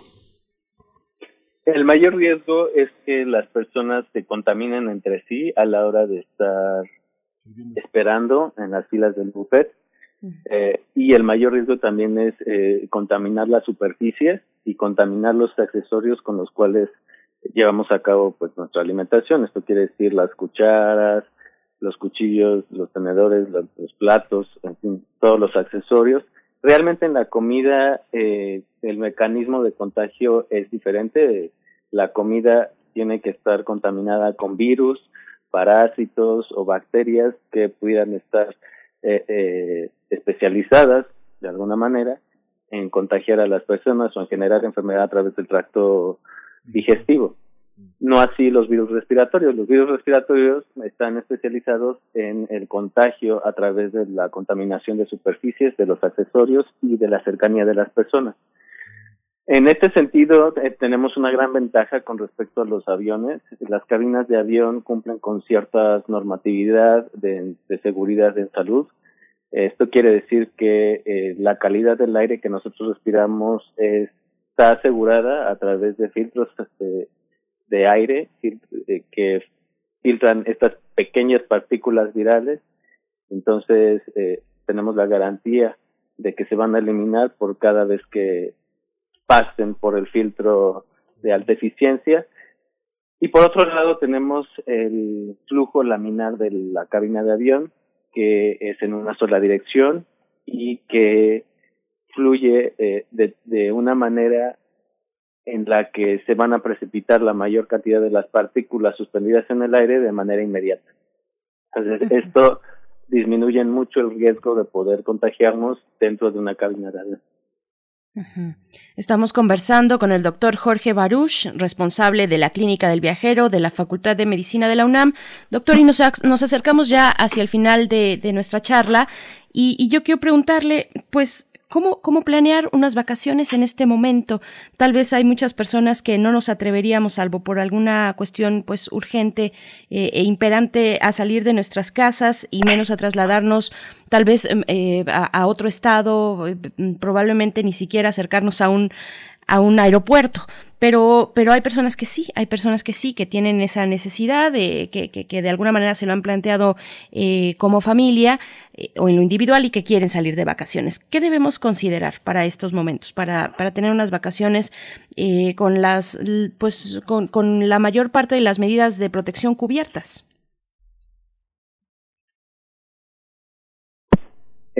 Bueno, lo que debemos de considerar es la la cercanía del viaje. Recordemos que en estos momentos se recomienda que la, la población prefiera destinos eh, cercanos a su lugar de origen. Entonces, y debemos de también considerar eh, la, digamos, que la situación de los itinerarios simples. Eh, debemos de considerar también que una gran cantidad de el tiempo en estos momentos en México lo vamos a tener que pasar en nuestro pues en nuestra habitación. Debemos de considerar también que una gran cantidad de los espacios públicos van a estar limitados en cuanto a foro y van a estar ilimitados en cuanto a áreas de recreación. Entonces, si nosotros estamos viviendo también en, en digamos que en una etapa de semáforos de colores, debemos de considerar también el color en el que estamos y el color hacia donde nos vamos a desplazar, de tal manera que no podemos desplazarnos hacia colores más intensos y debemos de preferir desplazarnos hacia colores menos intensos. Bien, pues ahí, ahí esas... Sí, Miguel Ángel. No, no, no, ¿qué de cambios estamos reflexionando? Estoy escuchando al doctor y pienso, ¿qué de cambios, a qué de cambios nos enfrentamos? Los vuelos internacionales, que hay, hay varios vuelos a Asia, Australia, Nueva Zelanda, que son vuelos muy largos, muy eh, de muchas horas a Corea, ¿no? Que son vuelos, no sé, 16 horas, 18 horas, más de 12 horas. Eh, y los alimentos, el, la circulación de los, de, los sobrecargos, de las personas al baño, ¿no? Todo ese tipo de elementos son muy complejos, ¿no? Sí, por supuesto. A mí me gustaría, bueno, eh, un poquito dar lectura a los comentarios que nos eh, hacen en redes sociales, dice Gloria Godínez, eh, es correcto, en una primera etapa los esfuerzos se enfocarán al turismo interno y posiblemente carretero, aunque habrá algunos destinos que ya tienen capacidad para recibir algunos vuelos internacionales de corto alcance. Refrancito nos dice la reapertura y las implicaciones de que tal vez no se va a reabrir la totalidad en todo el año, que también es una cuestión, la expectativa para la segunda mitad de este año, doctor. Eh, tal vez, dice Refrancito, el turismo se tendrá que volver doméstico y los viajes se van a restringir mucho probablemente por una cuestión de incertidumbre más económica que de salud. Pues bueno, agradecemos sus comentarios. Doctor, pues estamos, estamos en esto y estamos al habla, si nos lo permite, eh, pues viendo cómo resultará, cómo resultará la movilidad, la ocupación en este verano que apenas está empezando eh, y que, y que bueno, tendremos que ver cómo, cómo nos impacta, cómo repercute tanto económicamente como en los niveles de nuestra curva de contagio. Muchísimas gracias por esta conversación, doctor Jorge Baruch. Muchas gracias a ti, Berenice, muchas gracias a ti, Miguel, y saludos al auditorio. Buen día. Gracias, doctor. Muchas gracias. Pues nos vamos a ir con música. Vamos a la música. Híjole, qué complicado, qué, complicado. Ya me agoté nada más de pensar. Estoy pensando, bueno, sí, hubo, va a haber restricciones esta vez, este año, para la Hajj, que es la, peregrinación que realizan los fieles musulmanes a la Meca en, en, Arabia Saudita, solamente van a ser los locales los que van a poder peregrinar este, hacia, ese, hacia ese destino, que es fundamental. Mucha gente en el mundo del Islam se, se prepara todo el año para los jóvenes ir a esa peregrinación que empieza el 28 de julio y que es fundamental, ¿no? Y que millones de personas se dirigen hacia ese destino. Así es, pues en eso estamos, en eso estamos, eh, eh, eh, cambiando nuestros parámetros de movilidad humana. De eso se trata, y no solamente hablando del turismo, bueno, ahora lo abordamos porque estamos en pleno verano, en las vacaciones ya, pues ya, ya metidos en estas vacaciones, en este periodo vacacional, pero, pero la movilidad tiene tantas aristas que, que tienen que ser eh, analizadas y atendidas también por los estados, la, movilidad eh, migratoria, digamos, no, no todos, eh, no todo se mueve en términos de, turismo, por supuesto, ni siquiera económico, sino también de una necesidad para salvar incluso la vida. Lo sabemos y, sabemos que esas situaciones están ocurriendo en estos momentos en distintos países, en nuestra región, por supuesto. Pues bueno, así está de complicado. Decía yo que hasta ya me, me dolió un poquito la cabeza de pensar eh, en, tantas cuestiones que debemos tener en cuenta si es que queremos realizar un viaje vacacional que se supone sería para relajarnos y para descansar. Pero bueno, así estamos, así nos agarra este verano 2020. Vamos con música, esto es de los destellos, la canción es El Oasis.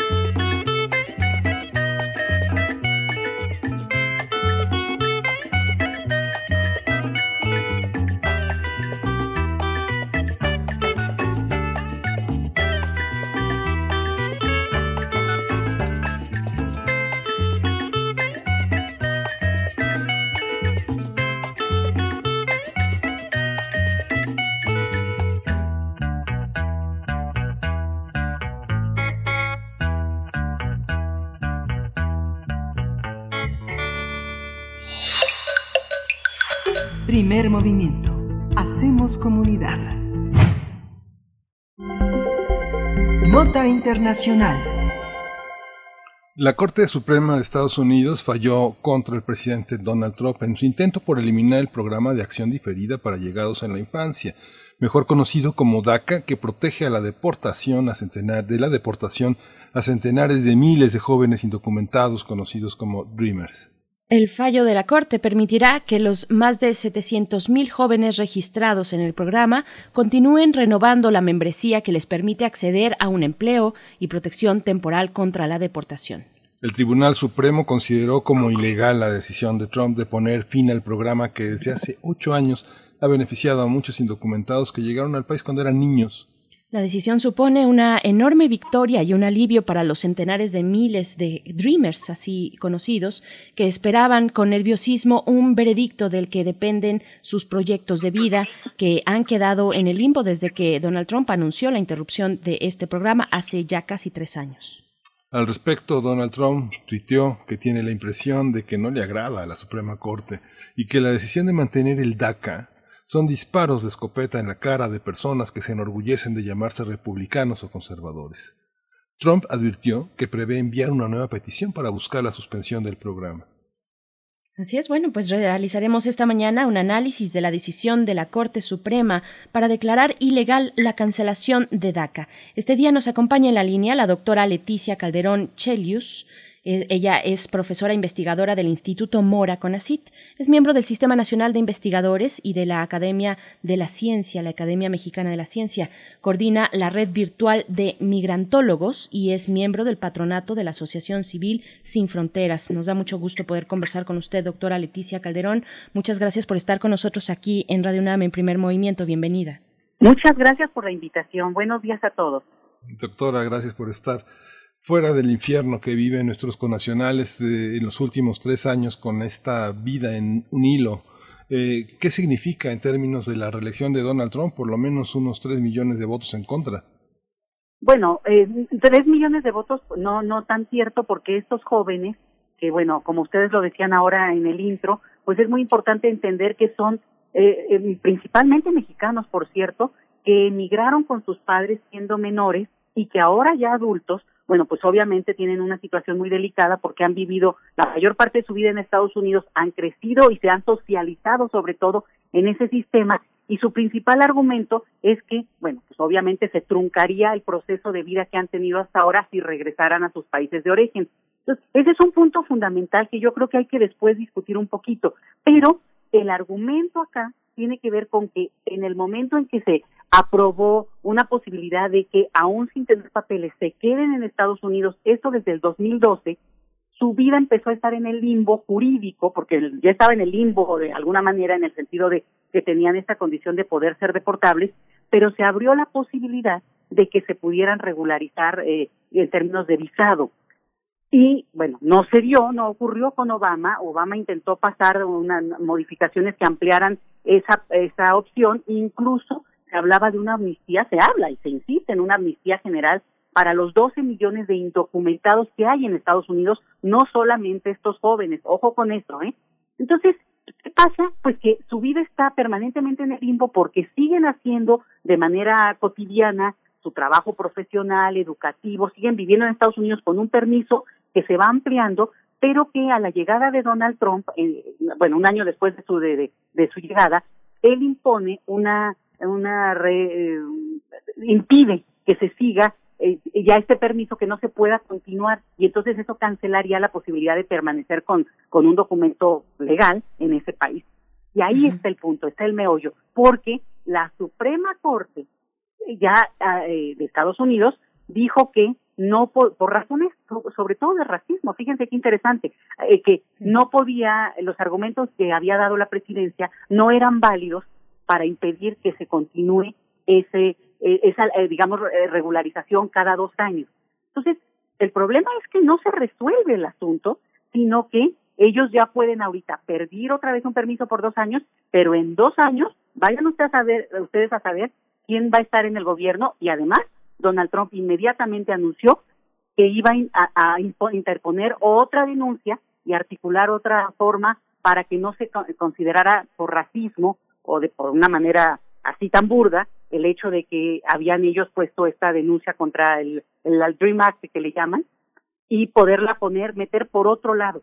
Entonces, es realmente una situación de limbo tal como ustedes lo mencionan, Miguel Ángel, porque estos jóvenes que ahora, por cierto, empiezan a dejar de ser tan jóvenes, porque ya algunos, pues han pasado 10 años o casi casi 10 años desde que se puso la la primera el primer anuncio del del Dream Act y al paso del tiempo, pues es gente que ha continuado sus vidas, se ha casado, tendrá hijos, bueno, se ha casado, no, no importa, pero habrá hecho familia, algunos han establecido negocios, algunos, bueno, simplemente la vida va pasando. Y esa es una situación donde lo jurídico acaba imponiéndose por encima de la vida de las personas. No solo ocurre en Estados Unidos, ojo, pero es en Estados Unidos donde se ha visto muy visible este tema. Doctora Leticia Caderón Chelius, ¿qué, ¿qué es DACA? ¿Qué es DACA, digamos, en un comentario amplio, en términos amplios?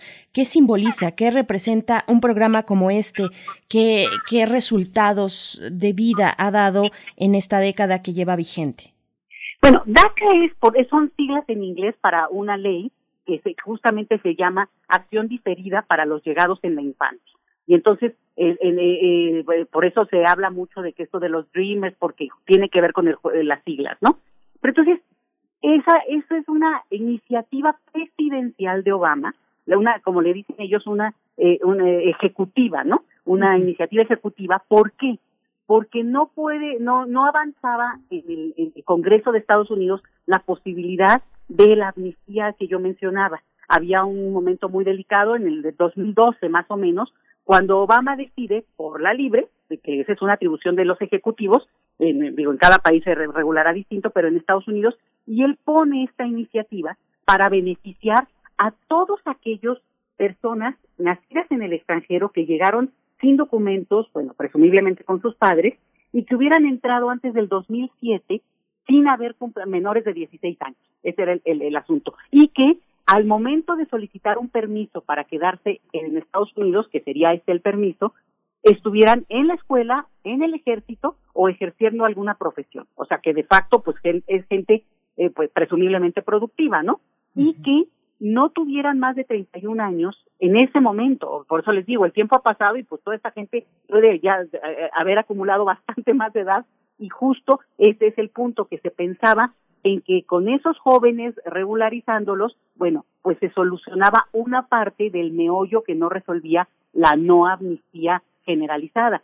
Pero, insisto en un punto, es solo un número muy elevado, por supuesto que muy elevado, pero solo una parte del gran universo de personas que están sin documentos en Estados Unidos, incluidos los padres de estos jóvenes que después el mismo Obama y bueno, la, toda la lucha civil en Estados Unidos intentó pasar una ley que se llamaba DAPA, que era para beneficiar a los padres de este perfil de jóvenes. Entonces, al final de cuentas, esa no pasó, por cierto, y esa se, atoró. Todo esto se va atorando a nivel legal en Estados Unidos y luego, bueno, hay controversias como la habrá con este caso, como yo lo señalaba. Entonces, el punto es lo legaloide que se vuelve en la lucha política, porque ahí, en, sobre todo en el caso estadounidense, ahí se concentra la posibilidad de que eventualmente pues se pueda dar un tipo, le llaman ellos un camino a la ciudadanía, es decir, que estos jóvenes obtengan este permiso para estar legalmente en Estados Unidos y que eventualmente con el tiempo se dé otro permiso y otro permiso y que pase una amnistía que les permita ir directo a solicitar una ciudadanía que en el caso de, sobre todo los jóvenes, este perfil, bueno, pues tienen el idioma, el conocimiento de la historia, pues hay un número importante, pero no todos, ¿eh? Que son profesionistas y que también eso es una narrativa que hay que pues que hay que decirla, ¿no? Porque también se maneja como que si los Dreamers son así, todos gente súper capacitada, de maestría, y, claro que hay muchos, y, y se calcula que hay un número muy importante que participa hoy en todas las atenciones médicas, porque son enfermeras, porque son médicos, pero no el grueso de estos jóvenes, y el problema es que muchas veces, a la hora de revisar sus casos, pues pueden incluso no darles, no volverles a dar el permiso cuando a los dos años lo han pedido. Ha habido un número importante de casos. Y solo una cosita más que quiero agregar. Este permiso les permite tener trabajo sin, sin estar como indocumentados en Estados Unidos, abiertamente y sin ocultarse, poder hacer, digamos, adquirir propiedades, lo que sea, y viajar al extranjero. O sea, es una visa. Entonces, eso permitió que muchos eh, jóvenes con este estatus pudieran venir, en el caso de México, a sus países de orígenes a conocer, después de haberse ido de chiquitos, a su familia, o incluso pues solo visitar por el por, puro hecho. Entonces, es una situación de que implica libertad, que no entendemos nosotros eso cuando no lo, no lo estamos sufriendo. Este, esta, esta visión que usted nos ofrece, que le ofrece a un público tan amplio como el de Radio UNAM, significa también no idealizar, no idealizar y pensar que hay muchos grados en torno a este problema, que son grados que enfrenta incluso nuestra comunidad, la comunidad estudiantil de México. De 700 mil hay un grado de deserción, hay un grado de rendimiento distinto, hay problemáticas eh, personales distintas que hacen compleja una situación que bajo la mirada grupal tiene una perspectiva, pero bajo la mirada colectiva eh, de una comunidad tiene otra, ¿no, doctora? Así es, y fíjate que ese es parte del problema del discurso que tiene el movimiento Dreamer en Estados Unidos y por qué como que no hace eco en México. Porque muchas de las demandas, ah, digo, a ese nivel de lo visible, ¿no? Ya si le rascas, obviamente hay mucho más pero a lo visible. Es que derecho a permanecer, bueno, pues obviamente es un derecho que tendría que ser un derecho humano, incluido en México, que no lo tienen los extranjeros en México, ¿eh? Ojo, pero un día hablamos de esto, sería buenísimo. pero el otro punto es el, el esto, es derecho a acceso a la universidad. Bueno, nosotros tenemos un problema muy grave con eso. Otro es que argumentan pues su temor fundado por lo que leen, por lo que oyen, a volver a un país, pues presumiblemente violento, que puede implicar para ellos una situación, pues tremenda. Y el otro punto que argumentan también es por cómo se van a ir a un país que no conocen. Cuando el origen mismo de la emigración de sus padres fue la valentía de haberse ido a un país que no conocían y del que no hablaban el idioma. Entonces, son argumentos que cuando tú los oyes desde acá, de repente dices, bueno, pues obviamente estamos pasando una situación desde hace muchos años muy violenta, pero digamos que ha habido también una energía social y política para movernos del lugar donde estamos. O sea, tampoco estamos esperando la, la, próxima tragedia. Y en ese sentido, a veces es muy complicado ese discurso que está mucho más en, en digamos, en las normas y en, la, en lo que se discute en Estados Unidos. Entonces, el derecho a permanecer como un derecho humano, como una condición en la cual, pues esta nacionalidad acaba siendo una ficción, porque efectivamente ellos son muy, muy, están socializados en la cultura política estadounidense y en ese sentido les complica cuando se enfrentan a la cultura política mexicana, a la socialización nuestra y todo. Pero, entonces, ¿qué te hace nacional de un lugar?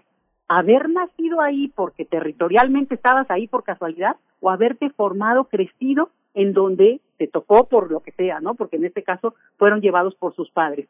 Y efectivamente lo de no idealizar como los dreamers, pues puros así, ¿no? Doctores o, bueno, ojalá y esperemos que lo logren la mayoría. Pero la realidad es que de esos casi 800 mil, pues la, eh, menos del 10% tiene esa condición y ojo con esto, el retorno migratorio, sobre todo en el caso mexicano, también en Centroamérica es igual, es sobre todo de personas con el perfil de sus padres de estos jóvenes. Por tanto, mucha gente que tenía dos o tres o cuatro turnos de trabajo, que aunque estuvieron cinco, diez, quince, veinte años en Estados Unidos, no aprendieron inglés y que tienen una escolaridad, pues, en promedio de secundaria, que implica que no acceden a trabajos, pues, medianamente pagados, ¿no? En un país de por sí deprimido económicamente. Entonces, si nos concentramos solo en los Dreamers, obvio, por esta situación ahorita coyuntural que les da un respiro, por supuesto, importantísimo, ¿eh? Que no se pierda eso. Pero haciendo un análisis más amplio, simplemente coloco el hecho de que es un proceso mucho más amplio y complejo que, que nos ocupa de ver todos estos matices, porque quien regresa a nuestro país, los mexicanos que vuelven, son, digo yo, el perfil de los padres de estos jóvenes a los que hay que, digamos, reconocer, pero también abrazar, porque se fueron a chambear duro, sacaron adelante a sus hijos y regresan muchas veces con una mano adelante y otra atrás. Y, y eso es lo que realmente el país tiene que enfrentar, ¿no? En, México, obvio. Cuando regresan perfil Dreamers, bueno, pues tendrían una posibilidad de desarrollarse más acá, aún con las condiciones precarias del país. Y sobre todo les digo una cosa, no se pueden imaginar el problema central que enfrentan cuando vuelven con la documentación, porque pueden haber estudiado en Harvard, pueden tener maestrías, pero aquí en este país no les reconocen sus estudios. O sea, los expulsamos y cuando regresan no los aprovechamos. Eso es así como que la ironía de, de, de, un país ahí sí que tercermundista con todo lo que me duele decirlo. Así es, qué complejo y, cuántos, cuántas aristas de este tema. Yo, yo le preguntaría, eh, doctora, ¿cómo, ¿cómo se lee esta decisión de la Corte Suprema de Estados Unidos? Yo recuerdo que cuando Trump llegó a la presidencia, pues era precisamente uno de los temas importantes en el debate, la posibilidad de tener a jueces conservadores a, su favor y, y, que le pudieran abrir, digamos, el camino para ciertas reformas el caso, el caso presente del que estamos hablando, pues es una de ellas, el caso de eliminar DACA. ¿Cómo se lee todo esto? ¿Cómo se lee en pleno momento electoral que está viviendo Donald Trump, eh, que está viviendo pues Estados Unidos hacia, hacia una nueva decisión presidencial? Eh, ¿cómo, ¿Cómo se está leyendo esta cuestión? Pues es súper importante el punto, porque acuérdense que eh, como nadie en Estados Unidos este tema de la Suprema Corte es fundamental, digo, en cualquier país, pero digamos que Estados Unidos ha sido como muy transparente en esto desde hace, digamos, muchos años, ¿no? Y ahí jugó muy, de manera muy interesante, un juez conservador que se alió a la voz de los progresistas, de los jueces progresistas, que avanzaron eh, permitir que se, que se pudiera seguir pidiendo este permiso de DACA, o sea, no impedirlo, como fue de las primeras cosas con las que llegó Trump, o sea, casi casi a los tres días, se recordarán que primero, eh, digamos, anunció algo contra las comunidades que venían de algunos países de, Asia, de Arabia, de, o sea, como que esa es una cosa que fue muy complicada en su momento porque incluso tenía un perfil racial. Y despuesitito se fue con estos temas. Aquí el punto es que la Suprema Corte en esta revisión que hace, pues vota a favor de, de no, de, impedir que no se pueda continuar el programa, ¿no? Pero Donald Trump lo utiliza y es muy interesante, pero ahí sí yo creo que es un punto muy en contra de Donald Trump en el sentido de que empieza a dar inmediatamente hizo sacó un tuit diciendo que era horrible y que al contrario lo que les mandaba decir a sus electores era que para tener realmente una corte, eh, una Supreme Court que le dicen ellos, eh, así como fuerte y conservadora en el sentido de lo americano, lo estadounidense, eh, como lo maneja él, eh, era importante que volvieran a votar por él para que entonces sí él pueda poner realmente una, una Suprema Corte con, con, conservadores. Y fíjense lo que utilizó de manera tan burda. Si no, vamos a perder la segunda enmienda, que es la que tiene que ver con el derecho a portar armas, que para los estadounidenses es como una religión, ese tema espantoso. Entonces, jugando con esto, con su electorado, por supuesto, en un momento además de plena crisis de racismo, de plena rebelión contra el racismo, donde este tema es, aunque sea jurídico y aunque esté en otra escritura, pues está en lo mismo, porque finalmente es una discusión donde el argumento central tiene que ver con que, bueno, pues ahí el, la, la, la, la, forma de llegar, ¿no? La forma de haber inmigrado es, digamos, legalmente hablando, el, el argumento, pero hay otro que tiene que ver mucho con también el origen nacional de las personas, porque también hay mucha gente, y en Estados Unidos ocurre igual que aquí, que tiene una nacionalidad que puede ser de algún país europeo o Canadá, por cierto, y nunca los van a detener por, por, por portación de cara, como se dice en, temas migratorios, ¿no? Entonces, sí hay también un sesgo racial muy fuerte y por eso en, el debate lo empieza él a cerrar y en esta coyuntura lo vamos a oír, pero ya le está hablando a un, a un electorado ya muy radicalizado. Ya no es a este, a lo mejor general, ¿no? De que la migración nos quita trabajos, porque casualmente además en algunas de las encuestas que han, se han dado los últimos días, hay un porcentaje muy elevado, casi del 70% de los estadounidenses, a favor de que regularicen al perfil Dreamer, no necesariamente a los indocumentados en general, pero sí a este perfil. ¿Por qué? Fíjense, un país que además tiene esta, digamos, edad promedio de 41 años respecto a una edad promedio México de, de, de, 28, 30 años, que, que coincide con la de los, de los mexicanos que radican allá, ¿eh? Es interesante porque se, de, de un día al otro se hace de una población, digo, ya la tiene, pero se hace legalmente y se quita de problemas, que de por sí ellos ya formaron, o sea, ellos ya invirtieron en esa población. Los que podríamos ganar seríamos nosotros si ellos regresaran, ¿eh? Pero bueno, no es lo que quieren, ese no es el punto. ¿Por qué? Pues porque es población que mínimo tiene una escolaridad mayor que el promedio de, de, de, nuestro país. y además, digo, todos estos otros atributos que mencionaba yo.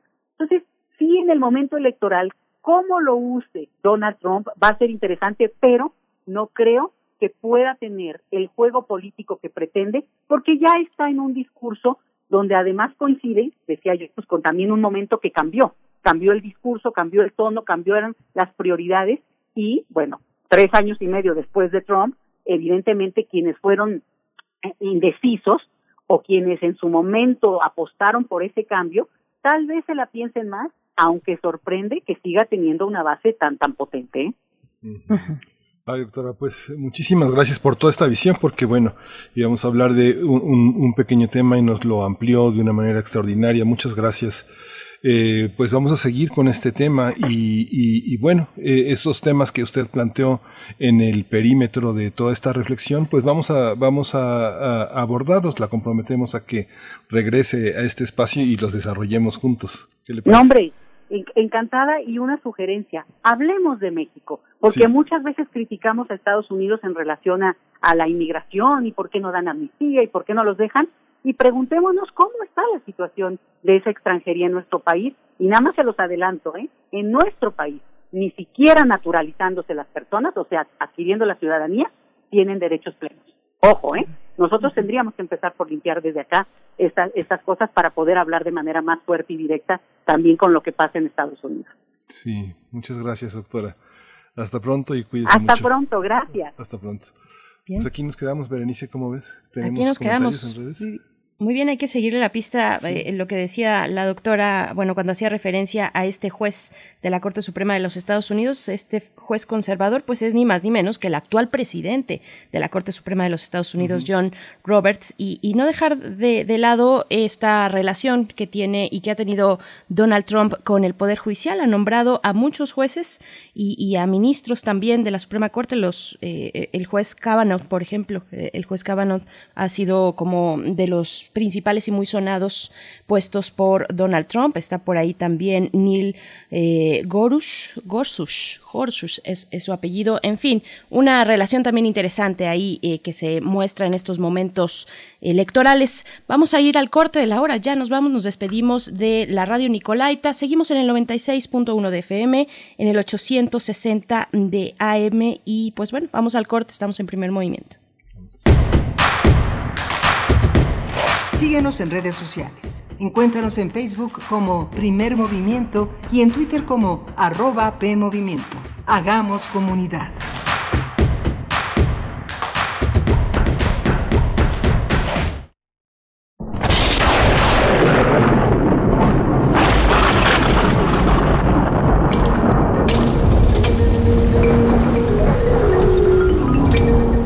...96.1 de FM 860 de AM. Comenta en vivo nuestra programación. Facebook Radio UNAM. Twitter arroba Radio UNAM. Escuchas XEUN.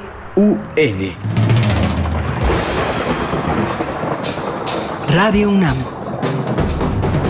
Experiencia sonora.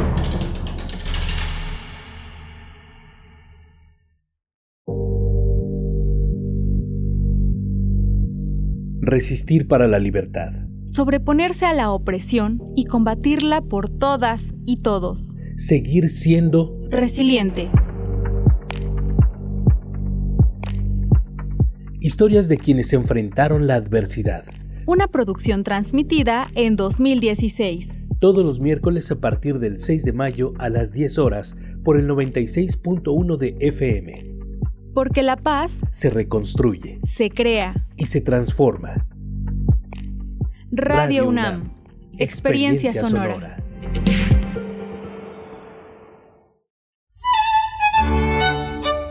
En la imaginación surgen las notas que quedan escritas para siempre en una partitura. Desde ese momento, sin importar cuándo fueron creadas, al tocarlas, se vuelven tiempo presente muchos instrumentos se juntarán en el mismo espacio y a una señal nacerá la pieza que entrará por tus oídos. Súmate a la experiencia de revivir la música. Escucha a la OFUNAM todos los domingos a las 12 horas por el 96.1 de FM. Radio UNAM, Experiencia Sonora. Tu INE te entiende. Tu derecho a identificarte es esencial. Por eso, si tu INE venció el primero de enero de 2020 y no la renovaste, hemos ampliado su vigencia hasta el primero de septiembre de 2020 para que puedas usarla como medio de identificación oficial y realizar los trámites que necesites ante instituciones públicas y privadas. Infórmate en Inetel 800 433 2000. Contamos todas, contamos todos. INE. ¡Qué flojera! ¿Ahora, qué hacemos? Hagan ejercicio. Es un gran aliado cuando te quedas en casa. Invita a los que viven en casa a realizar rutinas divertidas. El ejercicio baja tu nivel de estrés y ansiedad. Estarás alegre y con más energía. Tu condición física mejorará. Mantendrás un peso saludable y fortalecerás tu sistema de defensa inmunológica. Con eso estaremos mejor ante cualquier enfermedad. Y como ya sabes, quédate en casa. Gobierno de México. Para la mayoría de la gente, beber significa jovialidad y grata compañía, pero no así después de despertar a la realidad, ya sea en la cárcel o en algún hospital, sin saber qué pasó.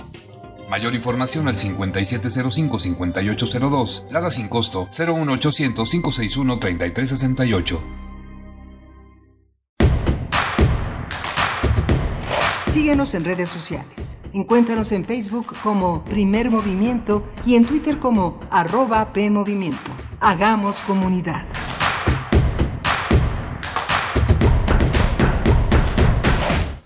Hola, buenos días. Regresamos aquí a Primer Movimiento. Son las 9.04 de la mañana de este martes 23 de junio. Estamos transmitiendo en Radio UNAM, en las instalaciones de Radio UNAM a través de ellas. En la producción está Frida Saldívar, Arturo González, Socorro Montes en la el control, en los controles técnicos y Berenice Camacho del otro lado de la línea. Buenos días, Berenice. Hola, ¿qué tal? ¿Qué tal, Miguel Ángel Quemain? Así es, aquí seguimos para abrir nuestra tercera hora en este día, martes 23 de junio, cuando son las nueve con cuatro minutos. Iniciamos en, en, esta tercera hora todavía con la mesa del día por delante, la poesía necesaria que te corresponde a ti en esta mañana.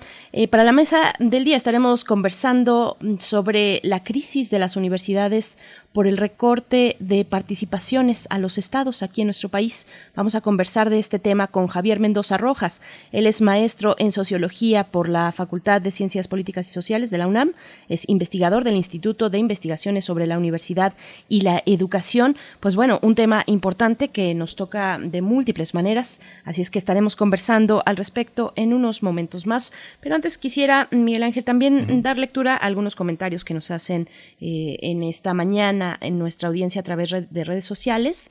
Venimos de conversar con la doctora Leticia Calderón Chelius. Ella es profesora de investigadora del Instituto Mora Conacit y hablábamos de este, de, de este acuerdo DACA que lleva ya una década activo eh, que llega, lleva, lleva una década pues dando posibilidades, aire eh, y vida a muchas personas en Estados Unidos, aquellos que llegaron de jóvenes acompañados o no a los Estados Unidos, pues bueno, estamos hablando de eso y de la decisión de la Corte Suprema en Estados Unidos de cancelar las intenciones de Donald Trump por echar abajo un acuerdo tan importante como este. Y Xochitl Arellano, que nos escucha desde, desde Estados Unidos, desde California, dice que eh, en California tiene, bueno, California tiene el mayor número de Dreamers, donde empezó el Dream Act a nivel estatal con el senador Gil Cedillo. Es el comentario que nos hace Xochitl Arellano. Un abrazo hasta allá, Xochitl, que siempre estás presente aquí eh, en esta comunidad universitaria. También Refrancito nos dice, Qué tema tan complejo. DACA es para muchas personas una suerte de esperanza y así pasan décadas y pues sigue, siguen haciendo una vida que siempre está en la incertidumbre de verse cortada. Pues sí, precisamente de eso, de eso se trata, de cortar las posibilidades de vida, de asentamiento eh, donde ya se tienen pues relaciones hechas, armadas, eh, no solamente laborales, sino eh, empáticas y, relaciones pues de, cariño y familiares de una comunidad pues que ha estado ahí desde hace muchísimo tiempo, Miguel Ángel. Pues bueno, es interesante lo que nos pueden plantear también en, la audiencia esta mañana, ¿no? Sí, sí, fascinante. Es un, es un aspecto muy interesante y como decía la, la doctora, tenemos que tener mucho cuidado en no idealizar y, no idealizar ni de este lado ni del otro las condiciones que viven una comunidad que en el tránsito, en la extranjeridad, tiene una lucha pues importante por tener una sobrevivencia en lo que ha convertido su, su hogar, ¿no? Su lugar de su lugar de origen. Uno es de donde vive. Inevitablemente los espacios de pertenencia son imaginarios, pero también tienen un asiento en la realidad, en la colectividad, en el vínculo con los demás muy poderoso. Por supuesto, por supuesto. Pues bueno, vamos a seguir en esta mañana y también yo quisiera hacer una breve pausa nada más para invitarles una vez más a que estén atentos y atentas a estos diálogos literarios entre Margot Glantz y Mario Bellatín.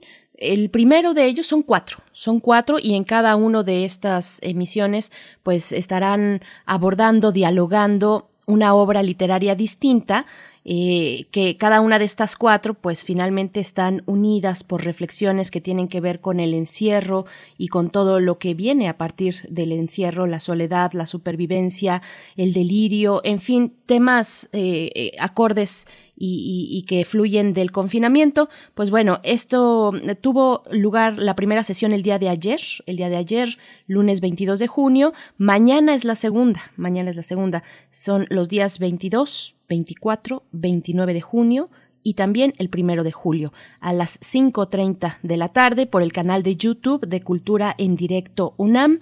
Esto es parte del programa Grandes Maestros de la UNAM y pues bueno, el día de ayer tocó el turno de hablar sobre mm, Daniel Defoe, el Robinson Crusoe de Daniel Defoe. Eh, vendrá después las memorias de Casanova en la cárcel, eh, de Los Plomos, la Casa de las Bellas Durmientes de Caguabata y por último el Salón, Salón de Belleza del propio Bellatín, del propio Mario Bellatín. Así es que bueno, son conversaciones, son diálogos eh, pues interesantes, muy enriquecedores y que nos harán pasar un buen momento mm, de, de distracción y de reflexión también, Miguel Ángel. Sí, sí, yo tampoco quisiera dejar pasar también recomendar. Mañana vamos a tener a, este, a Gabriel Pascal con el Antiteatro, que son las, eh, la Asociación Nacional de Teatros Independientes, pero fíjate que desde la semana pasada hasta ayer he tenido la oportunidad de ver cerca de 16 obras de teatro y pues ha sido un ejercicio muy interesante prácticamente desde pues, las 6 de la tarde a las 10 de la noche que se hubiera sido imposible en, en condiciones de viaje, en condiciones incluso en la propia ciudad tener esa posibilidad de ver tantas, tantas obras es, es muy difícil, pero este, vi, por ejemplo, a la compañía de Conchilión en Mérida, a Telempatías de la compañía Delfos en Mazatlán, estuve también viendo a Crecida de Mérida, Yucatán, eh, a Murmurante también de Mérida, eh, de Tijuana hace teatro del Teatro Las Tablas, eh, muchas obras que ayer tuve oportunidad de ver de, de Chihuahua, Derivas, una obra increíble es el Teatro Bárbaro, que es una institución muy importante sobre feminicidio, sobre desaparición, sobre la identidad entre mujeres y hombres en, un, debate, en un diálogo muy interesante.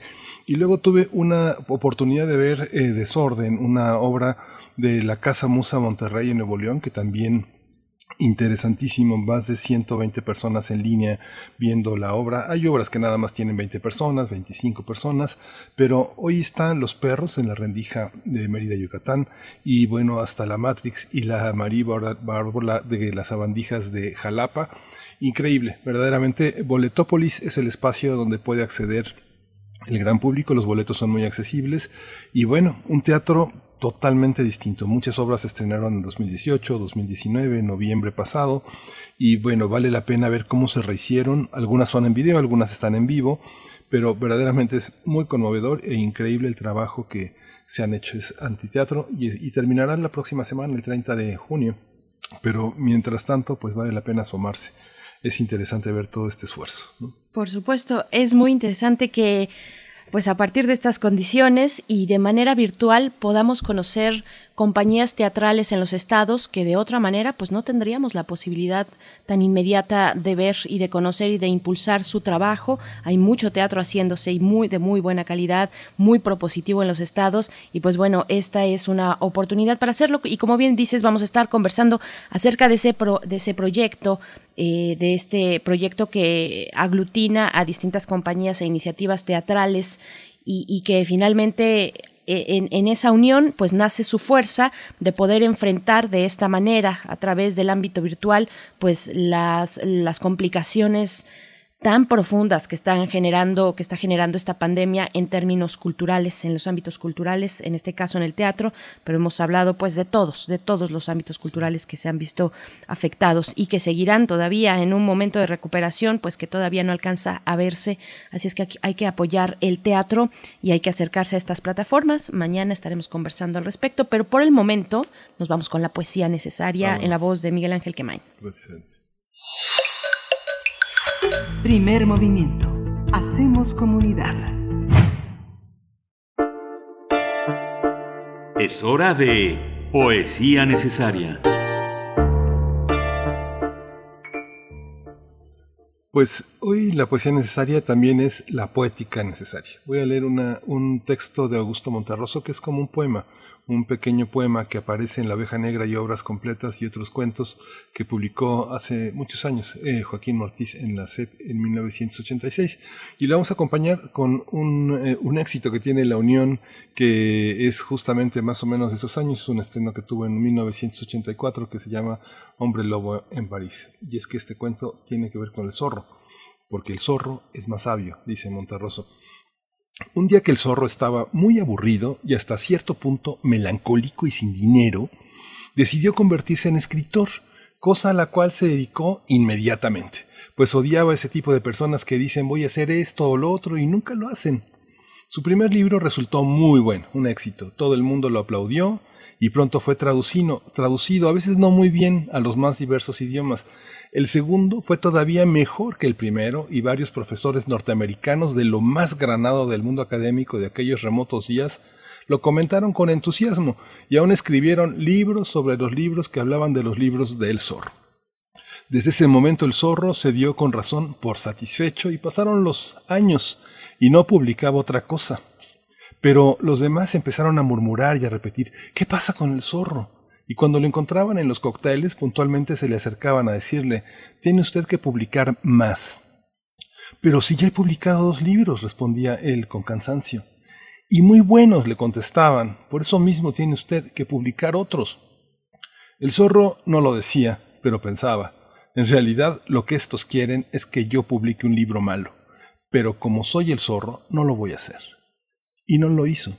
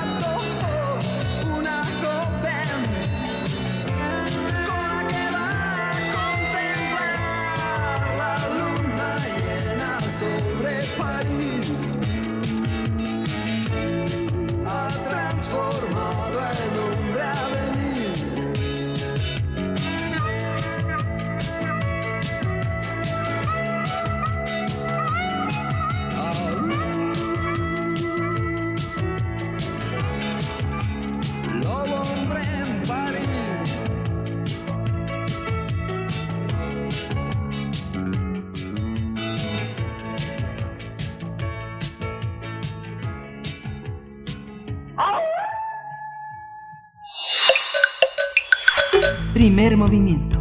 Hacemos comunidad. La mesa del día. 11 universidades públicas estatales padecen una crisis financiera que el año pasado puso en peligro el pago de sueldos y aguinaldos de en al menos nueve de esas instituciones. De acuerdo con la ANUIES, la Asociación Nacional de Universidades e Instituciones de Educación Superior, esta situación se deriva de una ampliación de la matrícula e infraestructura de estos centros de estudios sin que se hayan aumentado los recursos públicos, sino todo lo contrario. De 2013 a 2018 hubo una reducción de 80% en las aportaciones federales y estatales para las universidades de los estados de Morelos, Oaxaca, Zacatecas, Chiapas, estados de, Estado de México, Tabasco, Veracruz, Michoacán, Nayarit, Guerrero y Baja California.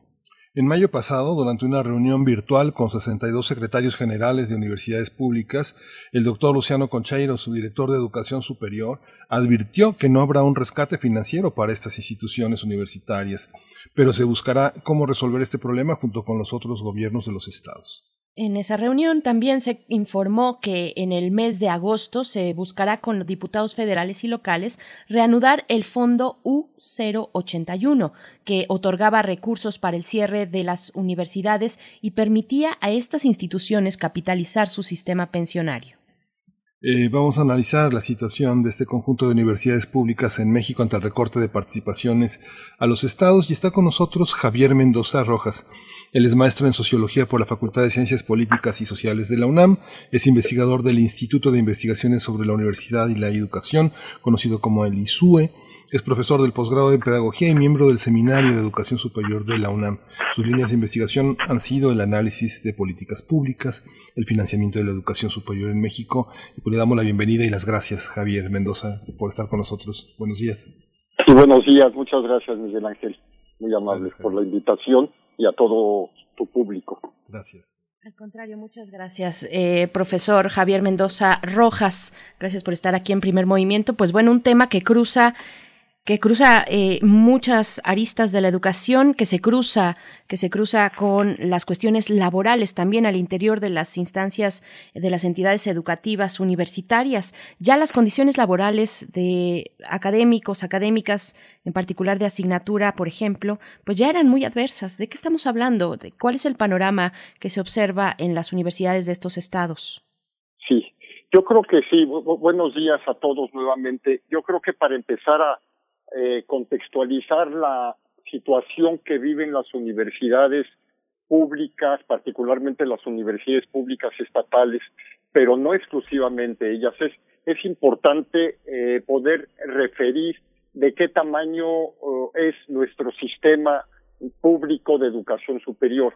Eh, efectivamente, como en la cápsula que presentaron, como ha señalado la Núñez, el, el eh, tema fundamental ha sido el que el crecimiento de las universidades en cuanto al número de instituciones, en cuanto al número de planteles y en cuanto al número de matrícula atendida, es decir, el número de jóvenes, de estudiantes que asisten a sus instalaciones, tanto en educación media superior, educación, licenciatura, como posgrado y otros, y otros cursos de otro, de otra naturaleza, de otro tipo, educación continua, actualización, etcétera. Este crecimiento no ha estado acompañado del crecimiento del financiamiento.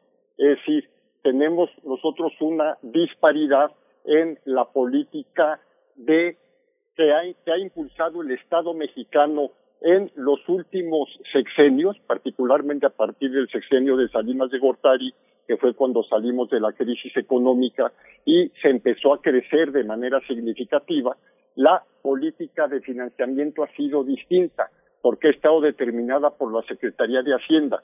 Es decir, son las autoridades hacendarias las que determinan el presupuesto, si bien gobierno tras gobierno, la Secretaría de Educación Pública eh, de manera con, constante ha estado insistiendo en que se requieren más recursos. Esto lo vemos de manera muy clara eh, si nosotros contrastamos, por ejemplo, de el año 2000 al año 2020, o sea, en dos décadas, cuál ha sido la asignación del presupuesto federal en educación superior, vemos que efectivamente ha habido un crecimiento. En, el año 2000 se eh, asignaban 82 mil millones de pesos a pesos a precios constantes de 2020, mientras que este año se aprobó en el presupuesto de egresos de la Federación un monto por 143 mil, casi 143 mil millones de pesos. O sea, ha habido un crecimiento, un crecimiento en términos reales, sí, que no ha sido constante año con año, pero si vemos nosotros, si comparamos este presupuesto con el número de estudiantes atendidos en las instituciones públicas de educación superior, pues esto nos saca una relación, que es el, el, el gasto federal por alumno, mientras que en el año 2000, por cada alumno, la federación invertía 64.800 pesos, actualmente está invirtiendo solamente 47.400 pesos igual a precios constantes de 2020. Es decir, aquí hay una disparidad importante y esto ha hecho que, bueno, las universidades públicas estatales, las que se conocen como universidades públicas estatales con apoyo solidario de la Federación, pero también los institutos tecnológicos que están en el Tecnológico Nacional de México, como las universidades politécnicas tecnológicas, las universidades, la Universidad Pedagógica Nacional, con todas, con todas sus sedes que tiene en todo el país, han crecido y han tenido presencia en municipios, en municipios muy amplios del país, sobre todo de marginación. O sea, en los últimos años hemos asistido a este proceso de crecimiento y de instalación de planteles universitarios en regiones de pobreza en el país y esto ha implicado obviamente un incremento de costos para las universidades que eh, les ha impedido en muchas ocasiones un funcionamiento adecuado. O sea, tenemos un déficit importante en materia de financiamiento. Y yo cerraría esta primera parte señalando simplemente que la Ley General de Educación mandata en su artículo 119 y así se está trabajando en la actual ley para la coordinación de la educación superior que está en proceso de elaboración en el Congreso, eh, se mandata que se destine al menos el 1% del Producto Interno Bruto a las instituciones públicas de educación superior para el desarrollo de sus funciones de docencia, investigación, extensión, difusión de la cultura, etcétera. Es decir, y actualmente este indicador está en 0.86%. O sea, tenemos un déficit del punto 14% del PIB para que se cumpla lo que establece la ley. Es decir, esto implicaría, hemos hecho estimaciones para eh, los siguientes años, particularmente de este gobierno, lo que se tendría que destinar para educación superior, tanto a nivel federal como a nivel estatal, y esto implicaría pues un monto cercano a los 10 mil millones de pesos más anualmente. Y este es uno de los grandes retos que se tienen, sobre todo, como lo vamos a ver, en el marco de la crisis, donde hay una restricción muy severa de los recursos. Sí, justamente, doctor, esta, esta reducción desde 2013 ha significado también una herencia para la administración actual, pero además se suma a la administración actual una política que también restringe, como señalaba también algunos otros centros de educación superior, no, no, no siempre públicos, sino que algunos de ellos privados, por las políticas de revisión de, de becas y de apoyos que ha hecho CONACIT, pero esta reducción prácticamente reduce las posibilidades de sobrevivencia de 11 de las 35 universidades públicas estatales del país, que significan más o menos como más de medio millón de estudiantes y más de 120 mil trabajadores docentes, administrativos, de confianza. ¿Cómo entender esta parte también en relación con los apoyos que pueden ofrecer los gobernadores? ¿Hay alternativas presupuestales para que los gobiernos estatales asuman tareas de apoyo a las universidades en crisis? Sí, aquí este, eh, se habla de universidades en crisis, efectivamente es un grupo de eh, alrededor de una decena de universidades públicas estatales, pero esta situación de crisis ha sido eh, el, constante año con año, en lo que yo recuerdo en las últimas décadas o sea, año con año para que varias universidades lleguen a diciembre, puedan pagar los aguinaldos a los trabajadores, puedan pagar las últimas eh, quincenas o catorcenas, como le llaman. Eh, esto ha sido reiterado en, este, en, en distintas instituciones. ¿Cuáles son las principales causas? O sea, ¿por qué se ha originado esta, esta situación? Bueno, primero, los costos de operación como veíamos, se han incrementado de manera significativa precisamente por el crecimiento de la matrícula y el establecimiento de nuevas unidades académicas y campus regionales.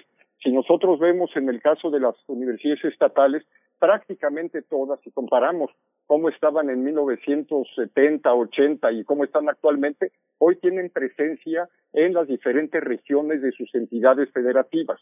Entonces ha habido un proceso muy importante de desconcentración geográfica y esto, bueno, aumenta los costos de operación. Eh, el primer recorte que se dio y fue lo que agudizó vino en 2015. O sea, en 2015 y 2016 en el gobierno de Peña Nieto hubo una crisis en las finanzas públicas derivada de la baja, de la baja muy severa en ese año en los precios internacionales del petróleo. Entonces hubo un primer recorte que afectó de manera muy severa lo que se conoce como fondos extraordinarios para las universidades. O sea, el subsidio ordinario para estas instituciones se destina para el pago de sueldos. En el 90% del total del presupuesto o más se destina a este rubro de pago de servicios personales. Entonces, el recorte no se dio en lo que ya es regularizable, en el subsidio para el pago al personal, sino que se dio en otros fondos que han sido muy importantes para que las universidades crezcan. Hay un programa para el de apoyo al crecimiento de la matrícula en educación media superior y superior, se recortó, se recortaron también eh, fondos para programas destinados a la mejora de la calidad, este, al desarrollo del personal académico y de manera muy importante se recortaron recursos para un programa, justo el que ustedes señalaban, el U081, que es un programa que se estableció desde el año 2001 precisamente para el apoyo a los problemas estructurales que viven las universidades públicas de los estados. con este programa, durante más de eh, casi dos décadas, se han estado apoyando fundamentalmente los fondos de pensiones, que son los que constituyen el principal problema de eh, solvencia financiera de las instituciones. Es decir, tienen sistemas propios de pensiones para sus trabajadores y no tienen los fondos suficientes para poder cubrir con todas las obligaciones. Y bueno, este fondo ya tenemos dos años que no ha existido en el presupuesto de egresos de la federación y hubo un problema muy severo, eh, se agudizaron los problemas de esta decena de instituciones. Y por su parte, los gobiernos estatales, no todos ellos, pero muchos de los gobiernos estatales, han incumplido con sus compromisos en el financiamiento a las universidades. Como, como bien saben ustedes, Miguel Ángel y Berenice, las universidades que son eh, eh, organismos descentralizados de los estados se financian con recursos tanto de la federación como de los gobiernos locales. Entonces, la federación, bueno, prácticamente ha cumplido en la administración de los subsidios de acuerdo a los calendarios establecidos en los convenios de apoyo financiero que se firman de manera tripartita, federación, estado y universidad. Sin embargo, muchos gobiernos estatales pues no cumplen con su parte. Entregan tarde los recursos, a veces los jinetean, no los entregan completos en los montos establecidos en los convenios y esto pues agudiza de manera muy severa el, la situación eh, de las instituciones. Tenemos el caso paradigmático que fue la Universidad Veracruzana bajo el gobierno de Duarte, en donde pues no se asignaban los recursos ni en tiempo ni en forma. Y esto aquí ha llevado, bueno, a que existe una plantilla de personal académico y administrativo en las universidades que excede la, a la plantilla que reconoce la Secretaría de Hacienda y la Secretaría de Educación Pública y también las universidades otorgan prestaciones en muchos casos superiores a, o sea, prestaciones acordadas en los contratos colectivos de trabajo que superan lo que está establecido en los modelos de la SEP y de la Secretaría de Hacienda. A esto se suman los pasivos que se tienen por sistemas de pensiones y ha llevado a muchas universidades a que no pagan al SAT, o sea, este, tienen adeudos fiscales y no han cubierto los pagos a las instituciones de seguridad social. Entonces, esto ha llevado a estas 10, ahora ya son 13, se habla de 13 universidades que están en una seria situación para su este eh, funcionamiento en los próximos en los próximos años.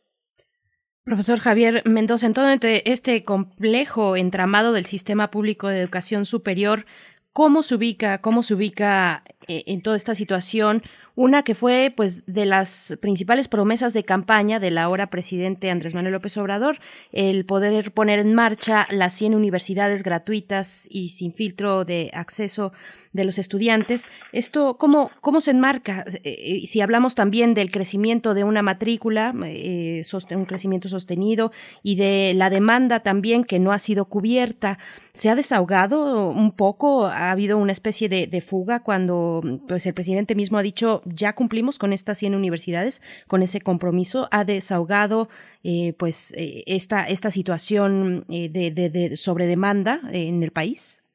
Sí, bueno, este, efectivamente el programa de, este, de las 100 universidades Benito Juárez fue uno de los, eh, es, sigue siendo uno de los programas emblemáticos de la actual administración, sí, junto con el programa, por ejemplo, Jóvenes Escribiendo Futuro en la Secretaría de Educación Pública y Jóvenes Construyendo el Futuro en la Secretaría de Trabajo, que otorga becas a los jóvenes para este la para que estudien una carrera universitaria o bien para que se incorporen como aprendices aprendices en el sector laboral.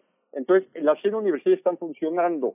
Eh, eh, no no tengo yo información muy clara de cómo al día de hoy están están operando pero este su matrícula eh, hace algunos meses se reportaba de alrededor de 35 mil estudiantes es importante, están en zonas de muy alta marginación, pero eh, no, no se cuenta eh, con la información pública suficiente para hacer una valoración. Este es un proceso que está iniciando y será muy importante darle seguimiento, pero evidentemente este programa no va a resolver eh, por sí mismo el problema de cobertura que se tiene eh, la meta que se ha establecido es alcanzar una tasa bruta de cobertura del 50% para fines del gobierno, o sea, para el ciclo 2024-2025. ¿Qué, ¿Qué es la tasa bruta de cobertura para nuestro auditorio que nos esté escuchando? Bueno, pues es la relación, es simplemente una división, se pone en el numerador el número de estudiantes eh, de licenciatura y de técnico superior universitario que están cursando este, que, están inscritos y esto se divide entre el número de jóvenes entre 18 y 22 años y nos da un porcentaje. Actualmente, ya con los datos recientes del actual ciclo escolar 2019-2020, alcanzamos una tasa bruta de cobertura de 41.6%. Eh, la meta es de 50%. Esto implica que cada año tenemos que crecer eh, el orden de los 190 mil estudiantes y en el sistema público del orden de 126 mil estudiantes de acuerdo a la proporción público-privado. Es decir, la matrícula pública, las instituciones públicas atienden alrededor de el eh, 72, este, 70%, 68% de la matrícula total. Pero esto lleva, Berenice, como bien lo señalas, es un compromiso y lleva un costo. ¿Sí? Tiene un costo el crecimiento y la gratuidad. O sea, recordemos que el 15 de mayo del año pasado se aprobó una reforma constitucional muy importante en materia educativa y en el artículo tercero de la Constitución se estableció la obligatoriedad de la educación superior a cargo del Estado y, su, por lo tanto, su gratuidad. Y esto, los eh, cálculos que se han hecho en la Secretaría de Educación Pública y por parte nuestra, los investigadores en educación, eh, pues es, es eh, implica un costo de eh, alrededor de 17 mil millones de pesos al año para para poder este cubrir cubrir este las los este mandato constitucional. Sin embargo se plantea que la gratuidad y la obligatoriedad obviamente se va a alcanzar de manera gradual cosa que se está viendo cómo establecer la gradualidad en la actual ley general de educación superior en proceso de construcción pero ese es el gran reto tenemos este esta obligación constitucional y bueno, el año para este año, para el presupuesto 2020, los legisladores no incluyeron este fondo de gratuidad que se debería de establecer, este fondo de obligatoriedad y de gratuidad. Es una omisión, pues, este, que está implicando una, una, falta a la disposición de la reforma constitucional. Se está presionando para que en 2021 se incluya este fondo, pero nos agarró la pandemia y, han venido nuevos recortes sobre los recortes que ya se habían venido practicando y esto evidentemente va, a ser un reto de las de grandes dimensiones para ver cómo se enfrenta el crecimiento, cómo se enfrenta el sostenimiento de las universidades que están en crisis. O sea, por un lado tenemos que crecer, tenemos que tener más presencia en todas las regiones del país, pero por otro lado tenemos que tener suficiencia financiera y sostenibilidad financiera con visión de mediano y largo plazo.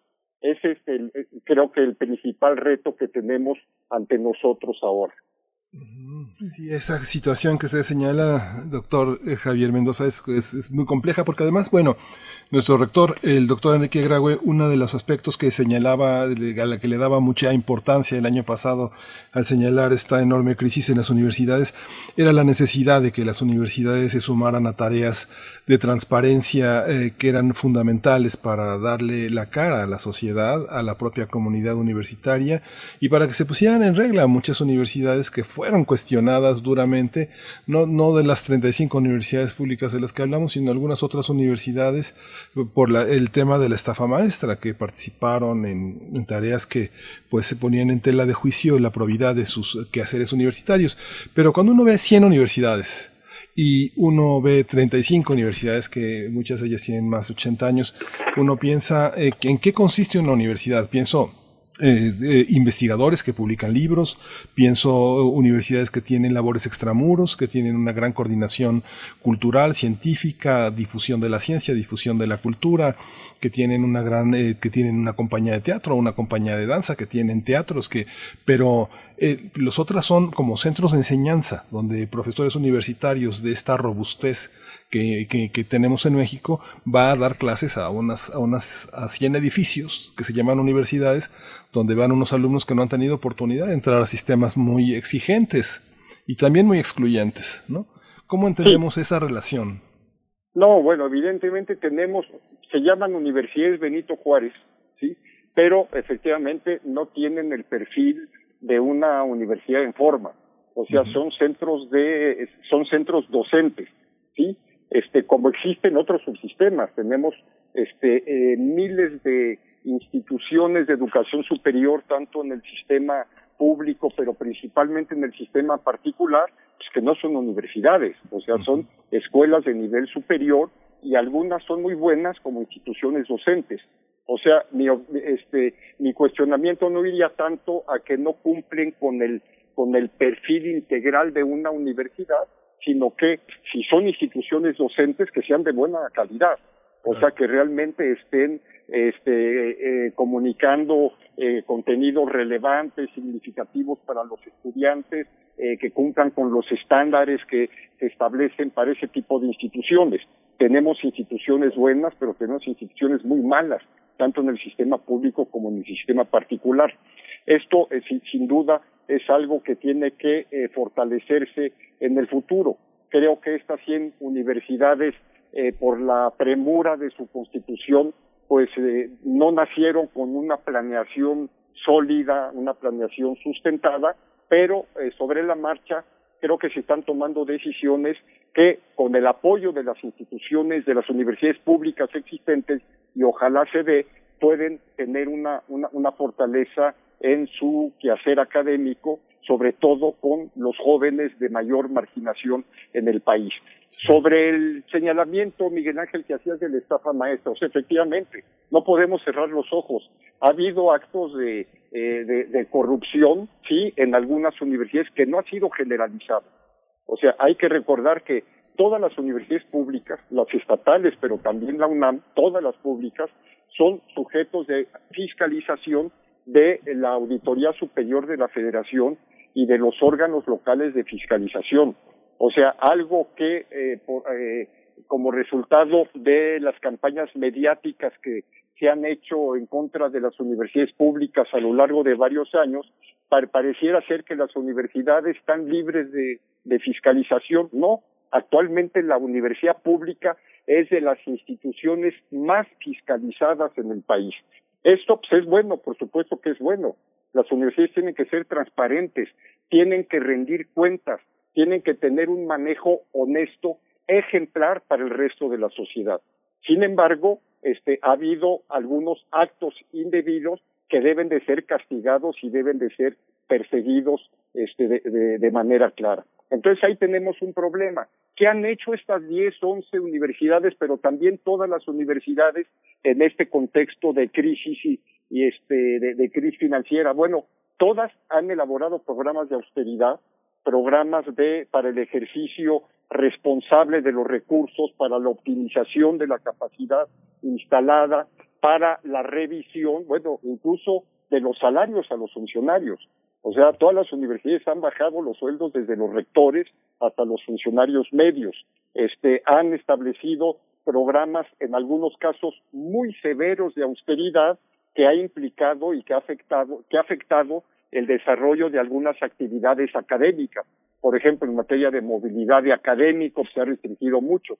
No se diga ahorita, donde no hay salidas, no, sino desde antes de la pandemia ya había restricciones para la participación en eventos académicos, etcétera. Las últimas medidas que fueron han sido la extinción de fideicomisos, bueno, pues ha afectado particularmente a los centros de investigación con así, pero también a distintas universidades recortes que, por cierto, se han venido negociando con la Secretaría de Hacienda y no se han dado en el monto que originalmente el, este, se, el presidente lo anunció.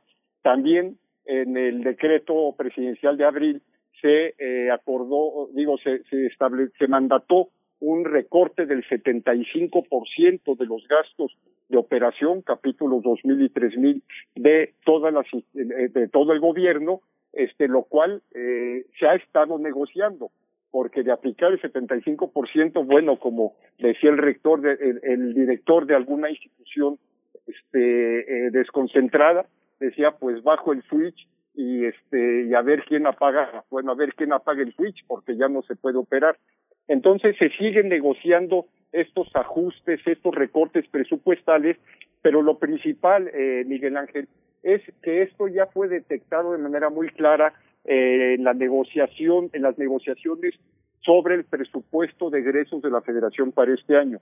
Eh, en octubre se celebró una reunión, un encuentro nacional de educación superior en el foro Tlatelolco de la UNAM y con participación de la Auditoría Superior de la Federación, fue organizado y convocado conjuntamente por la NUYES y la Comisión de Presupuesto y Cuenta Pública de la Cámara de Diputados, cuando entonces estaba presidida por Alfonso Ramírez Cuellar, que ahora es el presidente de Morena, eh, él dijo, bueno, tenemos que buscar nuevas fórmulas para el financiamiento a las universidades.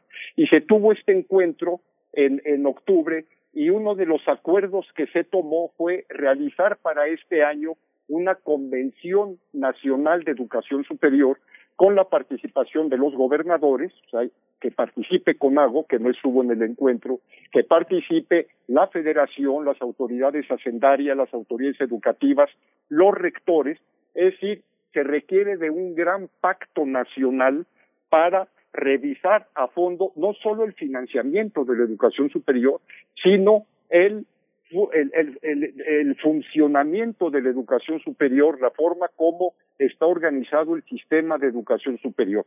Es decir, se acordó ahí que habrá que trabajar hacia una gran transformación del sistema nacional de educación superior para que eh, pueda eh, responder a los nuevos retos que se están planteando, sobre todo ahora ante la emergencia sanitaria que, tenemos ante esta pandemia del COVID-19, eh, lo que va a ser la educación a distancia, modelos híbridos, cómo vamos a seguir funcionando. Creo que ya no vamos, no vamos a regresar a la nueva, a la, no vamos a regresar a una normalidad vieja. Vamos a construir una normalidad distinta y tendremos que establecer nuevos acuerdos, nuevos pactos entre todos los actores. Está previsto, eh, pues esperemos que cuando ya se pueda regresar, regresar a actividades presenciales, se celebre esta gran, eh, este gran encuentro nacional para encontrar una salida, una salida a la crisis, pero para encontrar los mejores eh, caminos para la transformación de nuestras universidades que el país está exigiendo. En esa salida, bueno, eh, nada más recordarles, estamos conversando con el profesor Javier Mendoza Rojas, es investigador del Instituto de Investigaciones sobre la Universidad y la Educación, el ISUE por sus siglas. Eh, profesor, bueno, hemos visto que avanza esta política de, austeridad en el gobierno federal, pero no parece suficiente. Ahora también, hablando fuera de los ámbitos universitarios, se habla de la necesidad de reformar las pensiones. En esta gran convocatoria que usted nos está mencionando y que parece de un enorme calado, se tendrá que tocar sí o sí el tema de las pensiones al interior de las universidades. De eso estaríamos también hablando y una, una pregunta también muy, muy, este, muy sencilla o muy concreta. ¿Por qué desapareció o por, a qué se debe la ausencia de los últimos, en los últimos dos años de este programa U081, profesor? Sí, este, bueno, el, el tema de las pensiones, por supuesto que, que, que, que tiene que revisarse y no es que se vea a revisar, el tema de las pensiones viene trabajándose desde el año 2001. Precisamente este programa de atención a problemas estructurales, el eh, famoso U081, nuestro nuestro público no va a entender, pero cuando escuchen U081 es el programa de apoyo a reformas estructurales de las universidades públicas estatales y esto lleva ya casi dos décadas este, eh, trabajándose ¿Por qué? Porque las universidades tienen sistemas de pensiones muy diferentes. O sea, el caso de la UNAM, el caso nuestro, o sea, yo como investigador universitario, este, cuando me vaya a pensionar, pues me pensiono a través del ISTE, porque la, las instituciones federales estamos este, afiliadas al, al ISTE, no así las universidades estatales que tienen la mayoría de ellas este, sistemas propios de pensión y son muy variados. Algunas universidades pactaron desde los años 70, años 80, sistemas de pensiones con sus trabajadores este, que este, están insertos en la propia institución y muchos son pensiones dinámicas. Es decir, una pensión dinámica es que se jubile el trabajador este, y la pensión que se otorga por parte de la universidad este, pues se va incrementando como si fuera un trabajador en activo.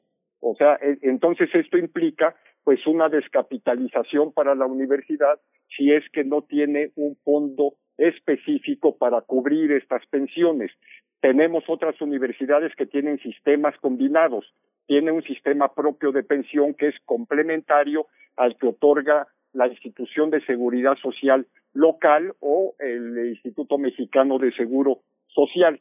Entonces, esto ha sido un problema mayúsculo y hay que reconocer que la casi la totalidad de las universidades públicas estatales a lo largo de casi dos décadas han venido realizando reformas a sus sistemas de pensiones, eh, fundamentalmente para las nuevas generaciones. Es decir, las condiciones de ingreso, en algunos casos, por ejemplo, cuando si una universidad en el año 2005 realizó una reforma, bueno, ya los nuevos trabajadores que se contrataron no se jubilan en las mismas condiciones de los trabajadores este, anteriores, por ejemplo, en cuanto a la edad o en cuanto a la antigüedad. Muchas universidades jubilaban, siguen jubilando a las viejas generaciones a los 55 años de edad, bueno, ahora ya se jubilan a los 60 o a los 65 años.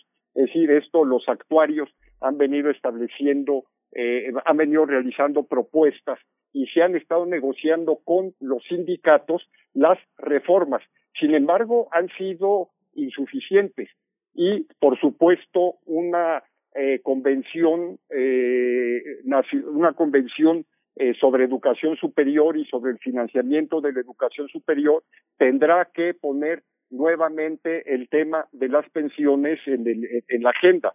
Y esto, pues sabemos que es un tema muy difícil, sí, muy complicado, tiene muchas aristas porque los trabajadores pues ya tienen derechos adquiridos y evidentemente que este no pueden renunciar este a ellos este por un decreto, sino que tiene que haber un gran acuerdo nacional incluyendo a los trabajadores universitarios para dar viabilidad al, al pago de pensiones. Yo estoy convencido de que si no se hace nada, sí, pues en un futuro podemos tener pensiones que no se pagan, ¿no? Entonces tenemos que eh, poner todos de nuestra parte, trabajadores, autoridades, eh, gobierno federal, gobiernos de los estados, para dar viabilidad a los grandes problemas que estamos viviendo. Pues qué complicado, qué complicado esta cuestión que se plantea. Es un reto, es un reto amplísimo para nuestro país, para la educación superior, para su sistema público de educación superior. Eh, profesor, nos despedimos, ya se nos acaba el tiempo de esta conversación, pero ojalá podamos reanudarla y darle seguimiento a lo que implicará eh, algún Congreso Nacional que invoque precisamente a las instancias estatales de educación pública superior eh, y ojalá podamos conversarlo con usted en un futuro. Muchas gracias, profesor. Berenice, muy agradecido por la invitación y estoy a su disposición. Muchas gracias, doctor Javier. Miguel Ángel, muchas gracias a ti y al público. Hasta pronto, doctor. Pues vamos a irnos con música. Así es, vamos a irnos con música. Vaya conversación que nos deja, eh, cuántos temas se quedan aquí volando. Eh, de verdad, un agradecimiento al profesor Javier Mendoza Rojas. Él es investigador del Instituto de Investigaciones sobre la Universidad y la Educación y también es profesor de posgrado de Pedagogía y miembro del Seminario de Educación Superior de la UNAM. Y pues bueno, nos vamos a ir con música. Ya son las nueve con cincuenta y seis minutos de la mañana. Agradecemos a todos ustedes su escucha. Quédense aquí en Radio UNAM. Nosotros nos encontramos el día de mañana a partir de las 7 de la mañana, como todos los días desde nuestras casas, pero con la dirección eh, allá en Adolfo Prieto, 133 Colonia del Valle, de Frida Saldívar en la producción ejecutiva y también Socorro Montes en los controles técnicos. Nos vamos a ir con algo de The Libertines. Es la canción, la canción es Campaign of Hate es lo que vamos a escuchar, Miguel Ángel. Sí, vámonos. ¿Nos despedimos con ella o regresamos? Pues sí, nos vamos ya de una vez. Nos de vamos una ya vez. de una vez. Bueno, pues nos escuchamos mañana de 7 a 10 de la mañana. Esto fue Primer Movimiento. El mundo desde la universidad.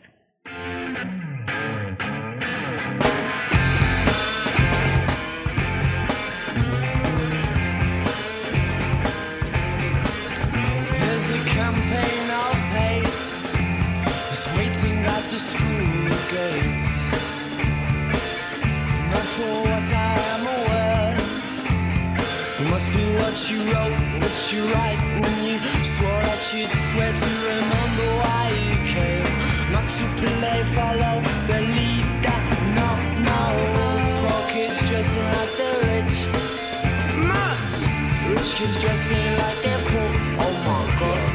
White kids talking like they're black. I tried it with Charlie and I spent three days on my back. Oh, she said, shade.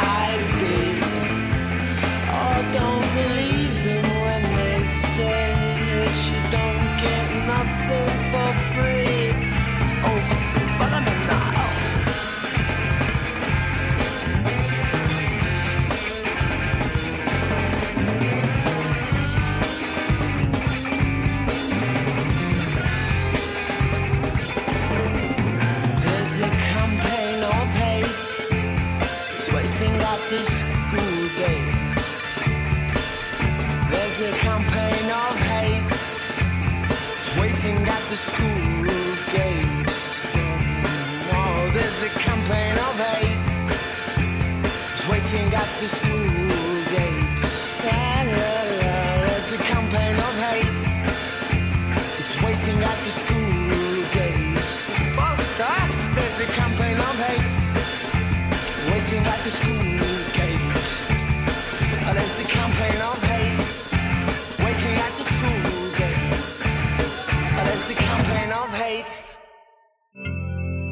Radio UNAM presentó Primer Movimiento. El mundo desde la universidad.